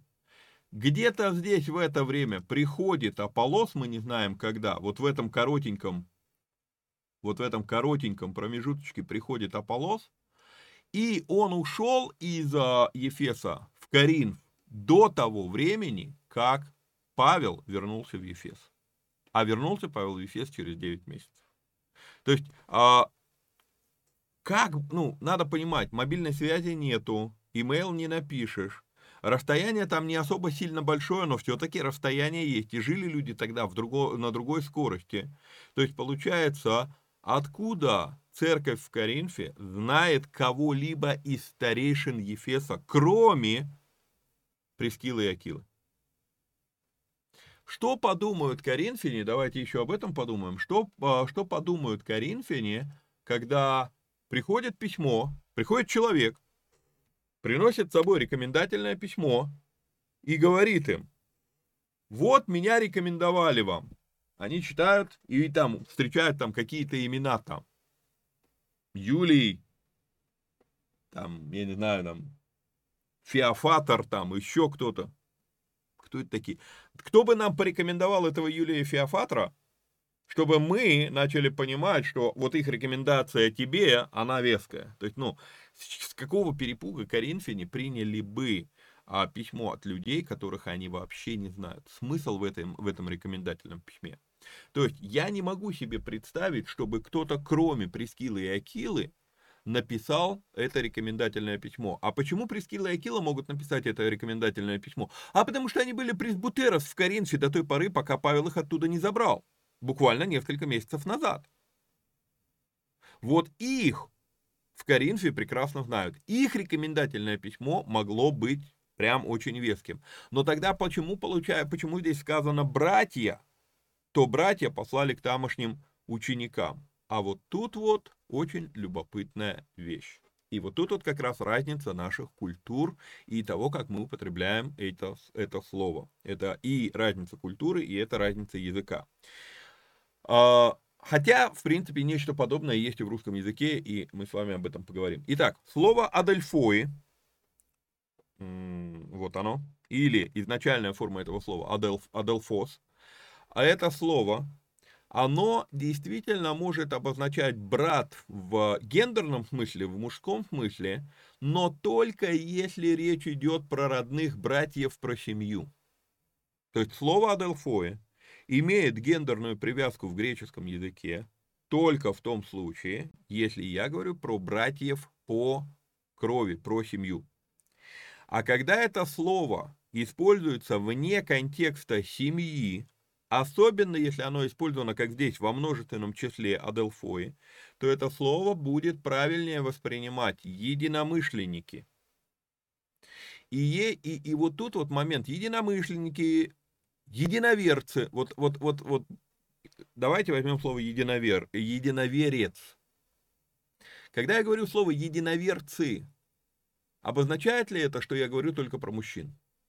Не обозначает, потому что у нас есть слово единоверец, мужской род, но у нас нет слова единоверка или единоверица. Ну, нет такого слова. Но когда я говорю наш, мои единоверцы, я имею в виду всех. И братьев, и сестер. И вот тут вот надо понимать, что это слово, это слово, оно не имеет гендерной привязки вне контекста а, семьи. Когда вне контекста семьи это слово используется только к мужчинам, мы можем, а, прошу прощения, 22 глава, да, 22 глава, 1 стих, мы можем увидеть, как оно используется, когда оно обращается только к мужчинам в толпе. Андрес Аделфое. И переводится на русский язык мужи-братья. Таких примеров в Новом Завете 12 случаев. Каждый раз уточняется Андрес Аделфое. И вот Андрес Аделфоe, речь идет именно про мужчин в толпе. То есть вот когда толпа народу, и ты обращаешься, и ты хочешь обратиться только к мужикам. Андрес Аделфоe на греческом языке. А не просто Аделфоe. Потому что Аделфоe это обозначает, я, обознач... я обращаюсь ко всей толпе. Так вот, поэтому, когда мы с вами смотрим на а, 26 стих и видим, что братья послали к ученикам, нет никаких препятствий считать Прескилу и Акилу авторами этой рекомендации, когда они написали Коринфянам рекомендацию принять Аполлоса.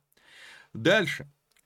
Еще мы с вами видим, что Эклесия Прескилы и Акилы в Ефесе уже имеет миссионерское а, видение. А это есть признак высокой зрелости, как учения, так и состояния а, самой церкви. А, ведь Опять это повод для нас задуматься о том, насколько высокого уровня, высокого качества было их учение в церкви, служение их в церкви. Аполлос-то является, по сути, их миссионером от Ефесской церкви в Коринф. То есть, Прескила и Акила успешно развивают церковь. И через несколько месяцев в Ефес возвращается Павел. Он проводит в Ефесе после этого три года, но при этом мы видим с вами, что Прескила и Акила по-прежнему вовлечены в служение, потому что вернемся в хронологию. Вернемся в хронологию. Так, уберем эту каля-маля. Что мы с вами видим? Павел находится в Ефесе. Так, это видно, там фотка моя не мешает. мешает. Вот, Павел находится, мы с вами видим, в Ефесе. И в это время Павел пишет послание Коринфянам. И когда Павел пишет послание Коринфянам, то мы с вами читаем 1 Коринфянам 16 глава 19 стих, Павел передает привет от Приветствуют вас церкви Осийские, приветствуют вас усердно в Господе Акила и Престила в домашней их церковью. Очень любопытная вещь. И здесь мы с вами видим, они, во-первых, являются, а он передает привет им, но передает привет не только от них, но и от их домашней церкви. Скажите мне, что это не пасторство Акилы и Прескилы в Ефесе. В 1 Коринфянам, теперь мы с вами поговорим про порядок имен. 1 Коринфянам Павел пишет, еще раз покажу вам эту картинку, в 54-55 годах. И мы с вами видим, что Павел пишет, Акила на первом месте. И в оригинале, в оригинале тоже мы с вами видим Акулос Кай Приска. По поводу Приска, уточню такой момент, это сильное различие между, между э, русской культурой и греческой культурой.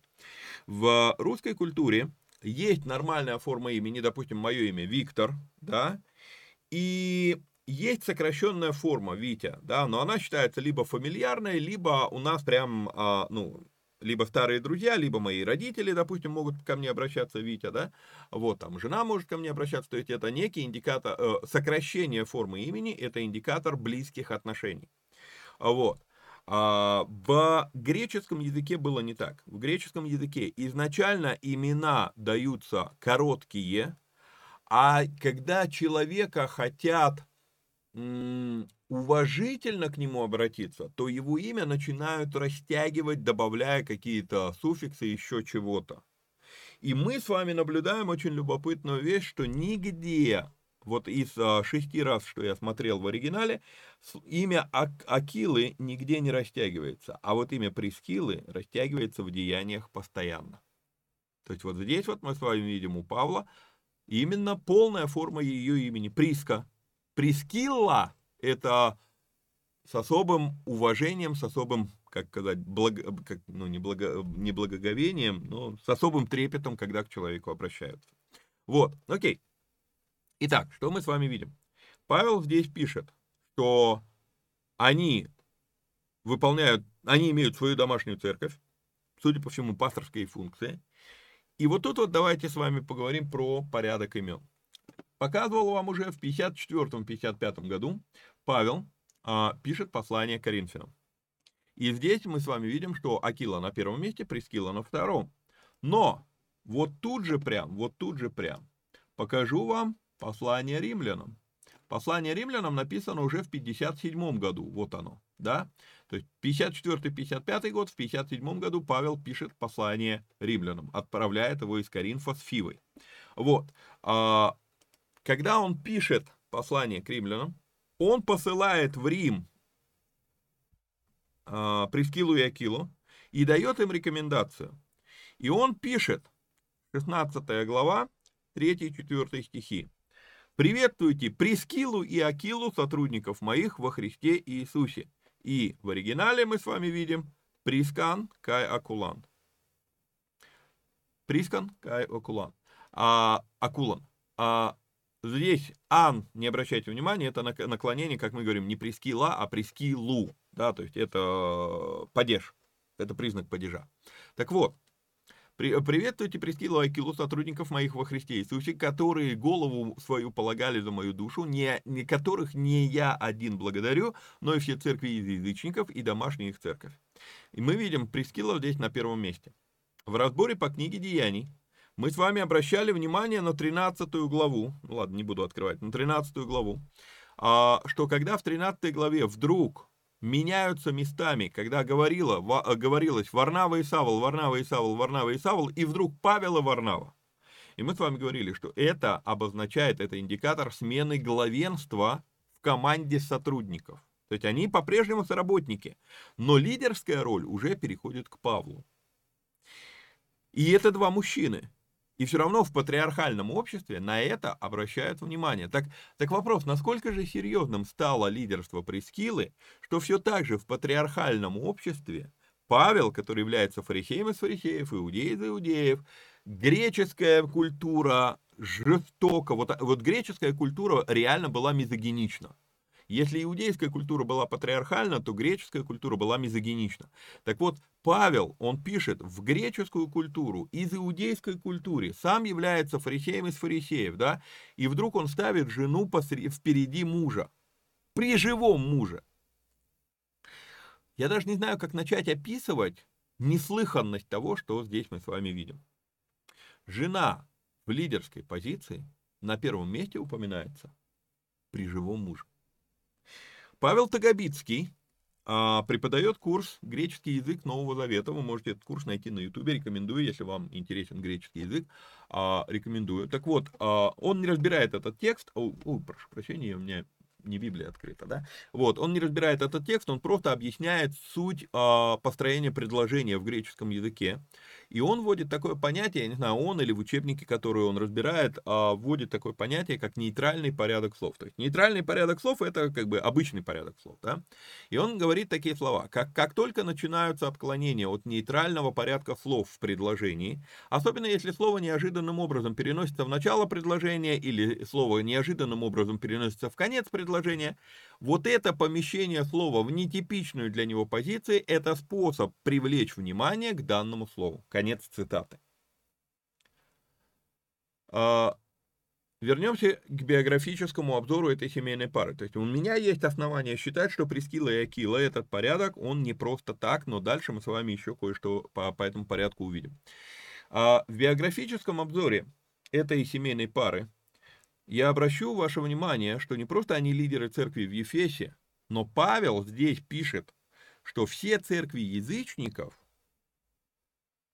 выделяю вам эти слова, все церкви из язычников благодарят за них, за, за мои, так, которых не я один благодарю, но и все церкви из язычников.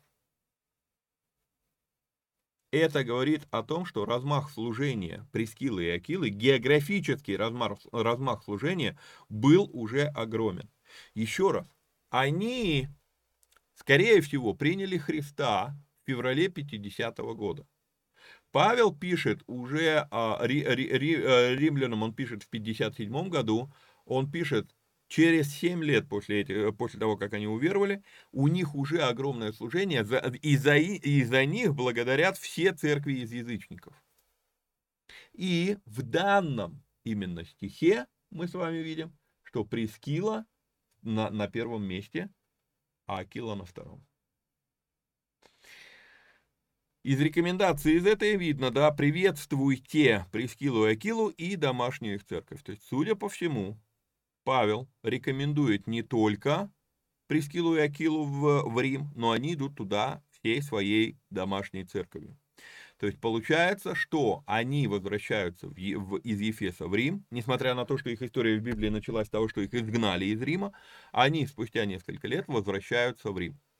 Они возвращаются туда со своей церковью. То есть Павел посылает туда целую миссионерскую команду. Я говорил вам в прошлом выпуске, что когда Павел пишет римлянам 16, он перечисляет там 33 человека в этой главе. Не все, но большинство из упомянутых, по сути дела, получается, рекомендуются Павлом в Рим для поддержки римской эклесии. То есть они переезжают в Рим. Эти люди, которые названы в 16 главе. А, они проводят в Риме несколько лет, но потом мы с вами увидим, что они возвращаются в Ефес, а, в 2 Тимофею 2. Нет, нет, нет, не здесь. А, чуть позже увидим с вами этот стих. Вот. А, Томас Терренс, мы еще вернемся к ним, они проводят в Риме несколько лет, потом возвращаются в Ефес, чтобы... А, а, вот почему у меня этого местописания здесь нет, оно будет ниже, потому что здесь мы все еще с вами про период, когда они в Риме находятся, а, Прескила и Акила. Я читаю вам из, Тер, из Томаса Торренса. Томас Торренс пишет. А, на одной из ранних картин в, в катакомбах Рима, Рима, Капелла Грека, не позже, чем через сто лет по смерти и воскрешении Христа, то есть мы с вами говорим до, 33, до 133 года. Вот. Не, не, не позже, чем через 100 лет по смерти и воскрешении Христа есть выдающаяся фреска, изображающая преломление хлеба при праздновании Евхаристии. Семь пресвитеров сидят полукругом за святым столом, и им служат несколько диаконов. Это называется катакомбы Прескилы, потому что Прескила сидит справа от председательствующего за столом пресвитера или епископа, а и активно принимает с ним участие в ритуале Евхаристии. Дальше Томас говорит, привлеку ваше внимание к тому, что женщина показана соучаствующей с мужчинами в преломлении хлеба. Прескила является пресвитером, совершающим с другими пресвитерами главнейший акт поклонения церкви. Конец цитаты. От себя я подчеркну, не принимающий причастие, а преломляющий хлеб. Эта фреска показывает нам, какую роль играла Прескила, когда она была на миссии в Риме со своим мужем и со своей домашней церковью.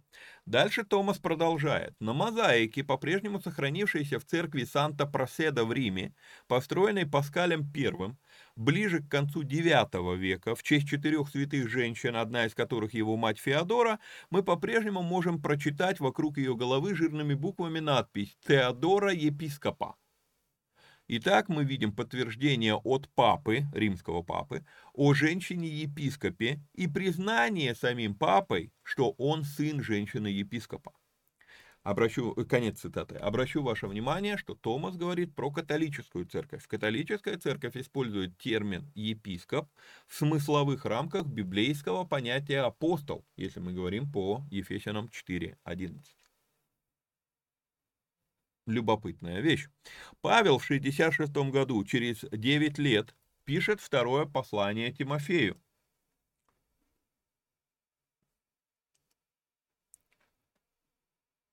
Второе послание Тимофею, вот оно, 66 год.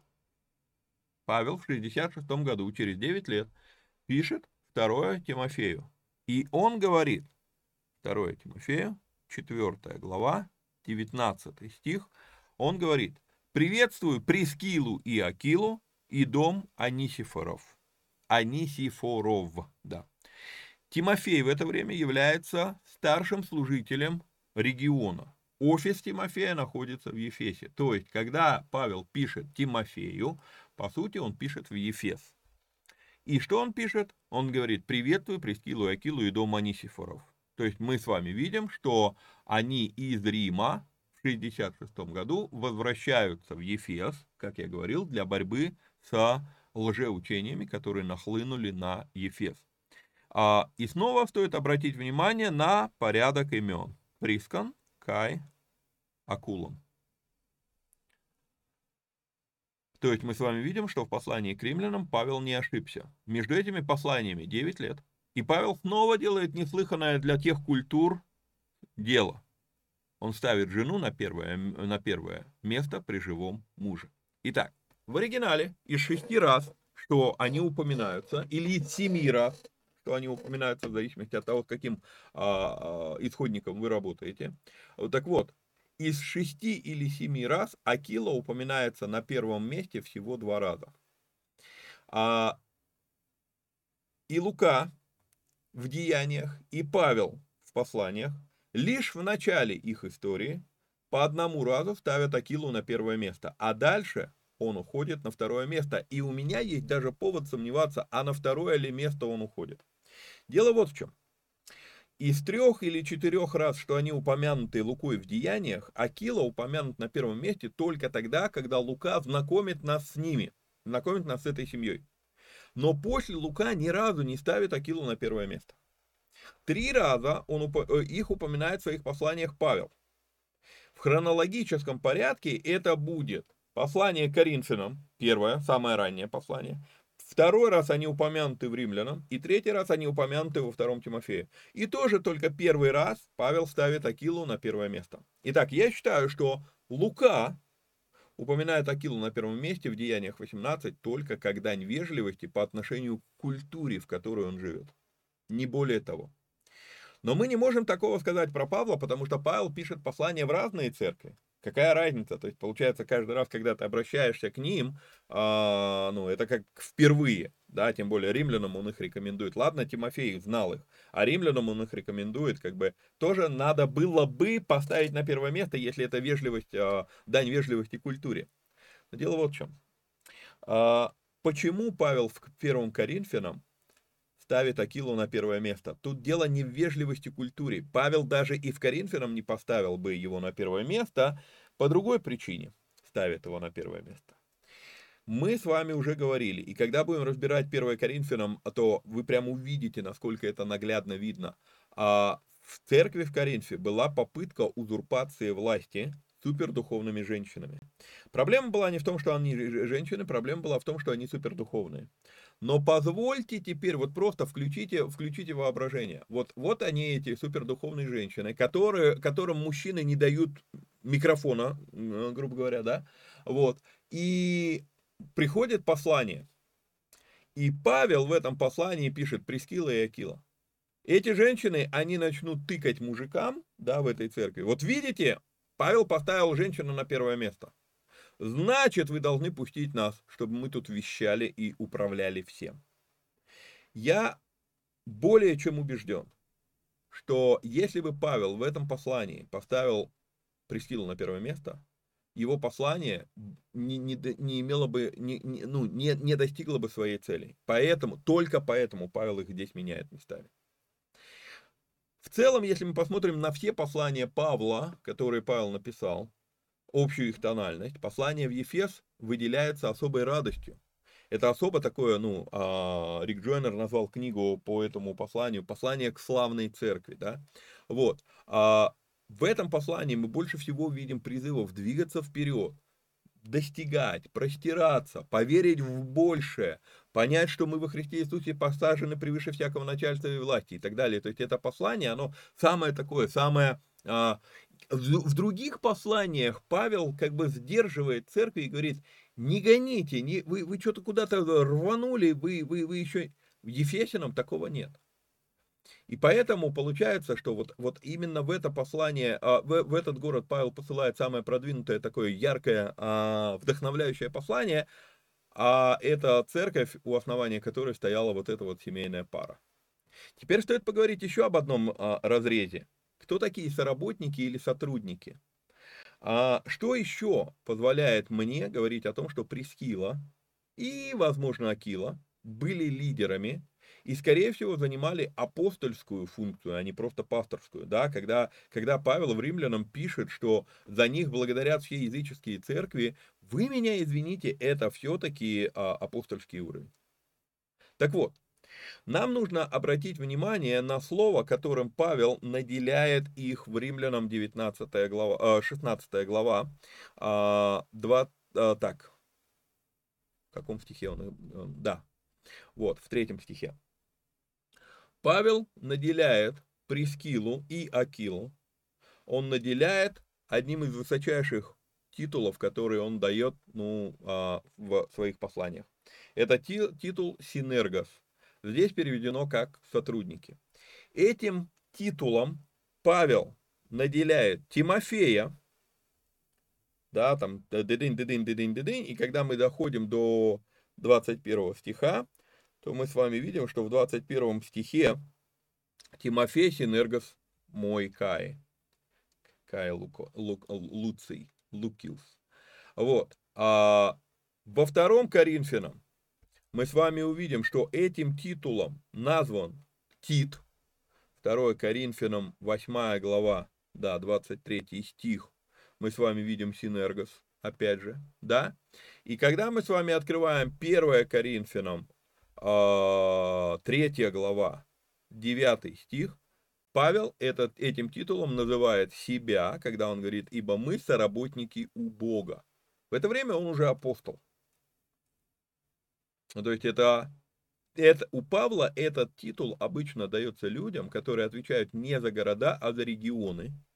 В этом списке мы видим с вами, что есть Прескила, и мы видели подтверждение, опять же, в Римлянам, да, 16 глава, 3 и 4 стихи, мы с вами видели, подтвер... Э, так, 16 глава я сказал, 16 глава, 3 и 4 стихи, мы с вами видели, что действительно, если их благодарят все церкви из язычников, то они отвечали не за один город.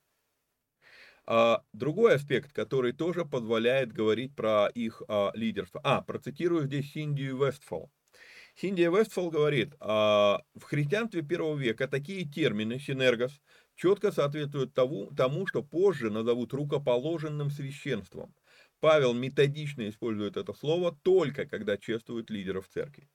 В Римской империи еще один аспект. В Римской империи, когда хотели подавить церковь, не устраивали гонений на обычных прихожан, били по голове, убирали лидеров. Мы можем это с вами видеть, пример разбирали в Деяниях 12 глава. Опять же, в послании к римлянам мы читаем, что они голову свою полагали за мою душу, то есть им а, они рисковали жизнью. Кто стал бы атаковать Прескилу и Акилу, если бы они не были головой церкви в Ефесе и Коринфе? Итак, они насадили и взрастили церковь, и, возможно, не одну. А церковь собиралась у них дома и считалась их церковью. Если почитать исследование Брайана Каппера, то он в своем исследовании ярко доказывает, что те, в чьих домах собиралась церковь, несли служение, которое мы сегодня называем пасторским служением. В Ефесе Павел имел возможность только один раз повстречаться с а, местной синагогой, а потом до 9 месяцев эта семейная пара взяла на себя всю ответственность по сохранению и развитию плода той встречи Павла. Можем ли мы сказать, что это не пасторство? Теперь цитата из Иоанна Златоуста. И Иоанн Златоуст про них пишет, вот именно про эту ситуацию. «Сам отправился в Сирию, а спутников своих оставил в Ефесе, вероятно, для того, чтобы они здесь учили, так как, находясь при нем столько времени, они многому научились. И так, вот и жена действует и учит подобно мужам. Конец цитаты из Иоанна Златоуста. Конечно, остается довод, что во всех этих пунктах мы видим семейную пару, а значит, Акила был приски... пастором, а Прескила просто помогала ему. Довод был бы веским, но опять же, знание культуры тех времен, той местности, и понимание, что Прескила хронически использует, ну, пишется первым а, Акила, а, ну, на первом месте, а, а Акила на втором месте, а, опровергает, ну, отвергает этот довод. Мы уже говорили с вами о том, что у Кифы была жена, но мы не знаем ее имени.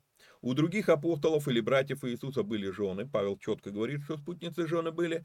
Они, похоже, помогали мужьям в служении, но мы не знаем их имен. Теперь выйдем за рамки порядка имен и посмотрим на то, а почему вообще имя женщины упоминалось в патриархально ориентированных текстах. Один а, любопытный пример, который тоже требует вообще отдельного расследования, но это расследование будет очень коротким, потому что это имя упоминается всего один раз, но будет очень показательно для нас. Нимфа.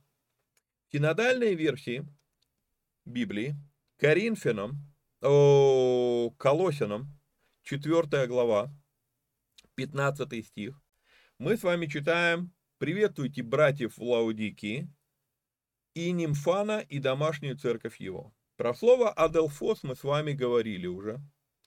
Оно не имеет гендерной привязки, если оно вне семьи, или если оно идет без Андрес Адолфоя, а, без Андрес. Теперь, Здесь есть несколько поводов придраться к качеству перевода в синодальном переводе. Вот эта фраза, которую мы с вами здесь видим. Мы с вами видим это имя нимфа, нимфан. Но вот в чем дело. Имя нимфан, оно здесь идет в винительном падеже. А словарь, если мы сейчас откроем словарь, то словарь нам скажет, что это имя мужского рода. Но с этим, а, так, ну, а хотя, что у нас Ньюстрим э, Брогаус говорит? Нюмфа или нюмфос, христианка или христианин из Лаудикии или колосс, которую или которого Павел приветствует в своем послании, равно как и его домашнюю церковь. То есть мы с вами видим, что а, Брагаус уже говорит о том, что, ну, возможно, это, а, я не туда пошел, Сейчас, секундочку. А, вот так, надо на словарь поменять. То есть мы здесь с вами вроде видим, а, где тут? Словарь пока, а, показывает, что это у нас существительное мужского рода. Вроде как, словарь так говорит. Вот в чем дело. Это имя больше ни разу не встречается в Библии. Оно не, нигде больше вообще ни разу не встречается, если это мужское имя. То есть имя Нимфан или Нимфас, Нумфас, да, а, мужского рода, оно просто не существует нигде больше. А вот имя Нимфа, Нумфа, существует, ну, встречается много где. Любопытный нюанс. В связи с тем, что здесь мы с вами его видим в винительном падеже, вот эти две буквы, покажу их вам, вот эти две буквы альфа и, ой, ню, альфа и ню, а, греческие буквы, хотел сказать нун на иврите, ивритскую букву, вот, ню, а, они являются признаком винительного падежа. Вот в чем проблема. Винительный падеж в греческом языке имеет одно окончание и для мужского рода, и для женского рода. И поэтому мы не можем быть уверены, что здесь мужское имя из-за того, как здесь написано, нету основания. А, Бен Визеринг, э, Визерингтон III про данный пример говорит такие слова, что омужичивание имени нимфа в данном стихе одна из нескольких женоненавистнических, женоненавистнических редактур текста при переписывании манускриптов под западную традицию. Вышеупомянутый мною Тор, Томас Торренс говорит, очевидно, авторитетами ранней церкви делались попытки умолить новозаветные указания на женщин в служении, откровенные корректировки, вносимые в греческие тексты святого Павла касательно упоминаний юнии и нимфы, которых заменили на юния и нимфана, таки, таким образом, делая из них мужчин, говорят об этом. А, Исследовав много материалов самостоятельно, я, это был конец цитаты, теперь я говорю уже от себя, исследовав много материалов, я вижу, что сегодня у многих исследователей есть единогласие. Такие корректировки были. Разногласия только во времени. Вот я читаю разных, разные материалы, и одни говорят, что это ранняя церковь, да, вот как Томас говорит, ранняя церковь. Вот. А Визерингтон, например, он говорит, что это а, ну, уже вот 12-13 век, или мы назовем средневековье. А, есть разногласия во времени и есть разногласия в причинах. Кто-то говорит, что причиной было женоненавистничество, как Визерингтон говорит об этом, да, вот, женоненавистничество европейцев, он а, а, говорит, а, указывает именно про, про него. А кто-то говорит, что причиной была простая нестыковка культур, то есть в этом не было никакого замысла, просто по, по культуре это не вписывалось. Теперь скажу от себя вот какую вещь. Я лично, смотря здесь в текст, я не нахожу здесь корректировки текста. Текст здесь не корректирован. Это винительный падеж. Все в порядке. Вот. А, еще раз подчеркну, винительный падеж в КН не позволяет нам увидеть мужской род или женский. Скорее речь идет о корректировке трактовок текста не текста, не оригиналы э, корректировались, а корректировка трактовок текста. И вот тут вот я хочу обратить наше внимание еще на одну вещь. Почему я говорю, что корректировки текста, то есть, а по-прежнему манускрипты для нас, до нас до, дошли все-таки в неприкосновенном виде. А, вот. А мы с вами видим местоимение, которое говорит обо всем. Аутес. Вот это вот местоимение – аутес, вернее, да, это местоимение, родительный падеж, женский род, единственное число. То есть, вот тут вот прям ярая претензия к синодальному переводу. Потому что даже если нимфан, здесь написано, да, нумфас, нумфан, а воспринимать как имя мужского рода, то дальше сказано и домашнюю церковь ее. Потому что аутов – это местоимение, родительный падеж, женский род, единственное число. То есть, ни, нисколько не удивительно, если я сейчас начну вам показывать восточный перевод, International Standard Version на английский язык, Кассиан новый русский перевод, Одинцов, Вихлянцев, опыт современного перевода новозаветных посланий, э, традиционный перевод, критический текст. В семи модулях переведено все-таки что? Нимфу и домашнюю церковь ее. Почему я считаю, что это очень важное упоминание? Потому что в данном случае женское имя упомянуто вообще без упоминания имени мужа. Мы не знаем, была ли нимфа замужем вообще. Однако мы знаем, что у нее была церковь. И снова сошлюсь на Брайана Каппера. Он говорит, те, в чьих домах собиралась церковь, несли служение, которое мы сегодня называем пасторским. Таким образом, нимфа являлась пастором в современном понимании этого слова. Теперь пойдем дальше с вами. Захария и Елисавета. Почему мы знаем ее имя? Потому что она воспевает пророчество Марии, не Иосифу, Марии. На Марию Иосифа, если мы посмотрим, почему имя Марии попало в историю? Ну, потому что, собственно, только она здесь и играет сколь-нибудь важную роль. И снова обратим внимание на порядок имен. Здесь вот эта эквилибристика вообще очень забавная. Лука, когда пишет про них, прямо изворачивается, чтобы упомянуть Иосифа первым. То есть неестественный оборот вот а, у Луки, а, Евангелие от Луки, первая глава, давайте посмотрим, 27, а, пер, так, первая глава, 27 стих, ну, ну, ну, ну, нормально так не пишут. «И деве, обрученной мужу, именем Иосифу из дома Давидова, имя же Деве Мария». А... Во-первых, во всяком случае, дева все-таки упомянута первой. А вот.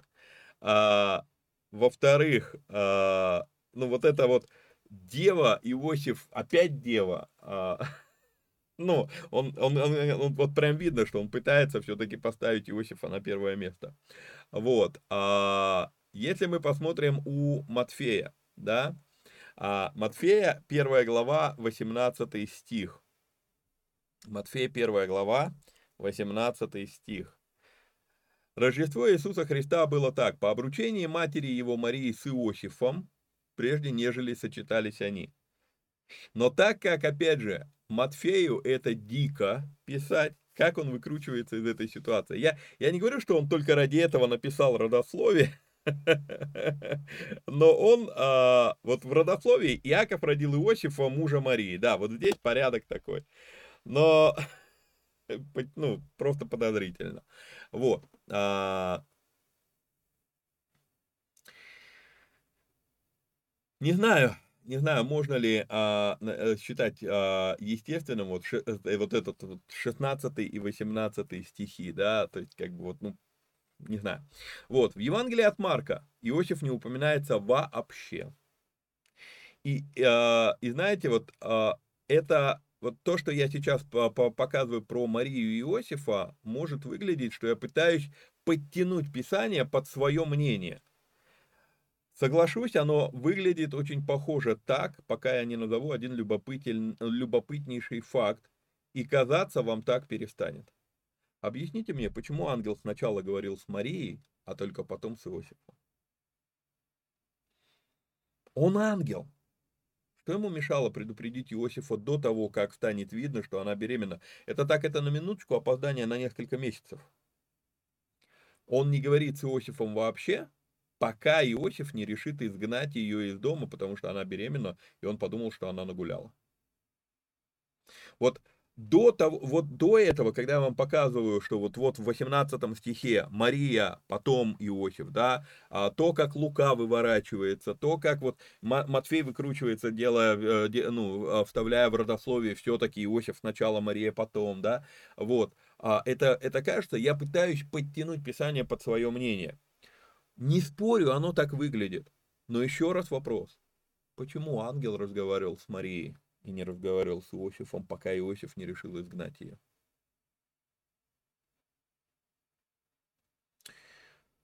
А, а по жизни как мы их упоминаем?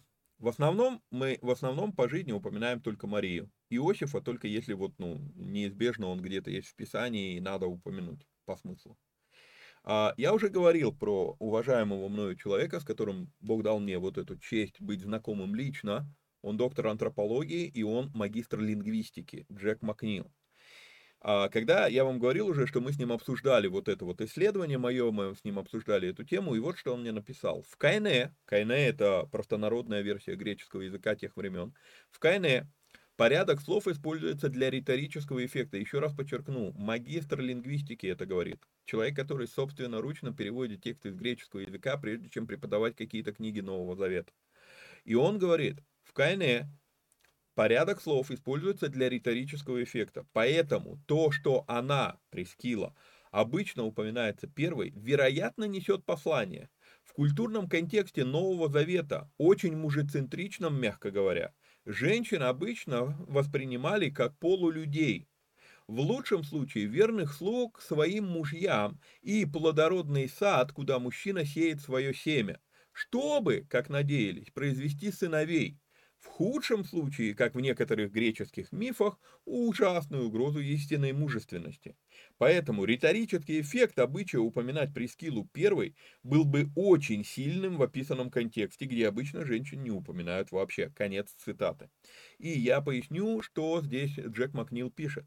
Джек Макнил здесь пишет про греческую культуру. Греческая культура, я, я вам показывал, иудейская культура была патриархальна.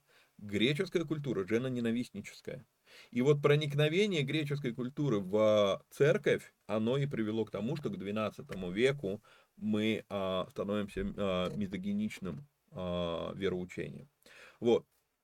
Еще раз, важный довод. Что обозначает, когда имя жены ставится впереди имени мужа? Если посмотреть на Девору и Лапидофа, о них мы еще будем говорить сегодня с вами, или на Алдану и Шалума, Второе паралипоменон. Мы с вами упоминали ее. Глянем еще раз на нее. Второе паралипоменон, а, где у нас 34 глава, 22 стих. И пошел Хелки и те, которые от царя Колдани пророчатся жене Шалума. Если мы посмотрим с вами на Девору и Лапидофа, если мы посмотрим на Алдану, жену Шалума, то становится понятно, почему имена жен на первом месте. Это очевидно из текста. Отличается ли это чем-либо от ситуации, когда Иосафефа во втором Паралипоменон, 22 глава, 2 Паралипоменон, 22 глава, 11 стих, Иосафефа упоминается раньше ее мужа, а, э, так, э, где? Иодая. Отличается ли это чем-то? Про Марию, про Иосифа мы с вами уже поговорили. Почему в этих четырех случаях имя а, жены встает на первое место. Да потому что именно жена играла в данной ситуации ключевую роль в Библии. И да, вы скажете, таких примеров в Библии всего четыре. А, пятый Прескила. А что если женщин, лидеров в Библии так мало, по той причине, что мужчины тогда воспринимали и брали правильную роль на себя? Говоря о порядке упоминания имен, Случайно ли, что вообще вот так сложилось в истории, ну, в культуре церкви, что мы редко говорим Ваос и Руфь. Мы говорим Руфь и Ваос. Книга названа не Ваос, книга названа Руфь. И Ваос вообще появляется на сцене после четырех упоминаний Руфи. Он упоминается во второй только главе. Опять же, мы видели выше, Лука нашел, как вывернуться, чтобы Иосифа упомянуть раньше – а Матфей, а Матфей чуть ли не ради этого родословия записывает, чтобы Иосиф был раньше Марии. Неужели в книге Руфи не могли вывернуться? Могли. Ну и просто до 13 века потребности в этом не было. Вот и все. А вот уже когда, еще раз подчеркну эту мысль, патриархия деградировала в мизогонию, вот тут вот уже начали появляться эти потребности что-то где-то, как-то. Буду подытоживать Два часа, капец. Но не буду третью, э, это, какую, пятую часть записывать. Заключение. Заключение будет у нас история Деворы. Студии, четвертая глава. Мы с вами читаем четвертого стиха. В то время была судьей Израиля Девора пророчица, жена Лапидофова. Спускаемся в шестой стих. Девора послала и призвала Варака, сына Авинаамова, из Кидеса Нефалимова, и сказала ему, «Повелевает тебе Господь Бог Израилев, пойди взойди на гору Фавор, и возьми с собой десять тысяч человек из сынов Нефалимовых и из сынов Завулоновых, а я приведу к тебе к потоку Кисону, Сесарове и начальника э, Иовинова, и колесница его, и многолюдное войско его, и предам его в руки твои». Варак сказал ей, «Да чихать я хотел на то, что повелел Господь». Да, не так а, написано. Варак сказал ей, если ты пойдешь со мною, пойду, а если не пойдешь со мною, не пойду. То же самое. Чихать я. Ведь смотрите, интересно, она говорит, так, так повелевает тебе Господь Бог Израилев. Повелевает Господь Бог Израилев. Пойди, сделай то-то, то-то. В седьмом стихе мы с вами читаем, Бог дает ему обетование, говорит, я приведу к тебе Сесару и предам его в руки твои. Варак говорит, какая мне разница, что мне Бог сказал? Вот если ты не пойдешь. Она сказала ему, пойти пойду с тобою, только не тебе уже будет слава на всем пути, в который ты идешь, но в руки женщины придаст Господь Сесару. Встала Девора и пошла с Вараком в Кадес. Когда мы делали с вами разбор Евангелий и разбирали родословие, которое дает Матфей в своем Евангелии, мы обращали внимание на четырех женщин в родословии Иисуса, которые упомянуты в Матфея.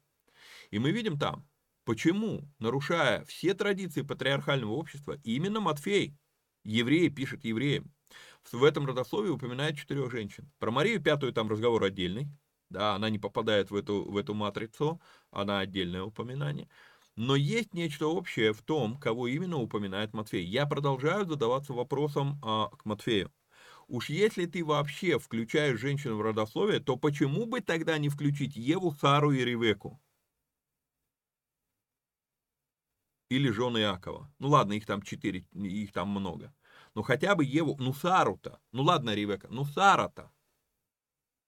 Почему они не заслужили упоминания в Евангелии от Матфея, а может быть, дело не в том, что заслужили, может быть, те, кто упомянуты, они нам на что-то нам, на, намекают. И мы тогда с вами говорили, что четыре упомянутых имени, женских имени в родословии, которые мы видим у Матфея, все четыре, они так или иначе сексуально пострадали от глупости окружающих их мужчин. И я не исключаю, что это поясняет, почему мужчины противятся женщинам на лидерских позициях.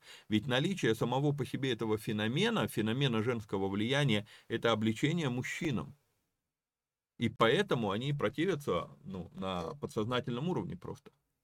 Вместо того, чтобы выискивать, а зачастую выдумывать теологические выкладки против служения женщины пастором, возможно, намного полезнее было бы задаться вопросом, Почему же современные мужчины оказываются настолько вараками, что Богу приходится поднимать Девор и Иаилей?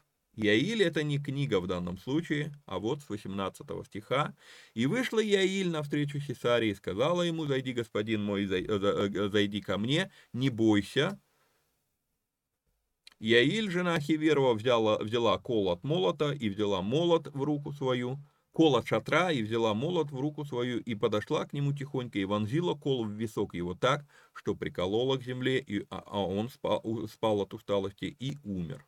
И вот враг гонится за Хисару, и Аиль вышла навстречу ему и сказала, «Я покажу тебе человека, которого ты, э, ты ищешь». И вошел к ней, и вот Сисара лежит мертвый и кол в виске его. Точно как Девора сказала. Итак, в заключение вернусь к основному вопросу. Можем ли мы убедительно сказать, что Библия запрещает женское пасторство? На основании всего вышесказанного я говорю, что убедительно не можем.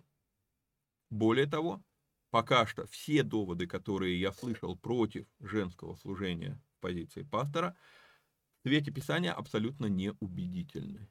И то гром, та громкая статья, вот это вот название статьи, с которой мы начинали, я не знаю, вряд ли вы уже даже помните об этом, это было чуть ли не месяц назад, а, мнение студента. Бог говор, ясно говорит, что женщины не должны быть пасторами, и это нормально. При тщательной проверке название статьи оказалось беспочвенной манипуляцией. На этом мы эту тему на ближайшее время закрываем. Я говорил вам, что, возможно, я куплю э, доступ к исследованию Визерингтона о преднамеренных искажениях текста э, ради мисогинии. Э, и сделаю еще один выпуск. Может быть, может быть, сделаю, может быть, посчитаю, что мы и так уже все разобрали. Вот, не знаю. Посмотрим. Вот, ну а пока Собственно, напоминаю, что если вам нравится то, что мы делаем, у вас есть такая возможность, нужно поддержать эти эфиры материально. А сделать это можно переводом по номеру, который у вас на экране. До следующих встреч. Вникайте самостоятельно. Всех вам благ и благословений. Пока-пока.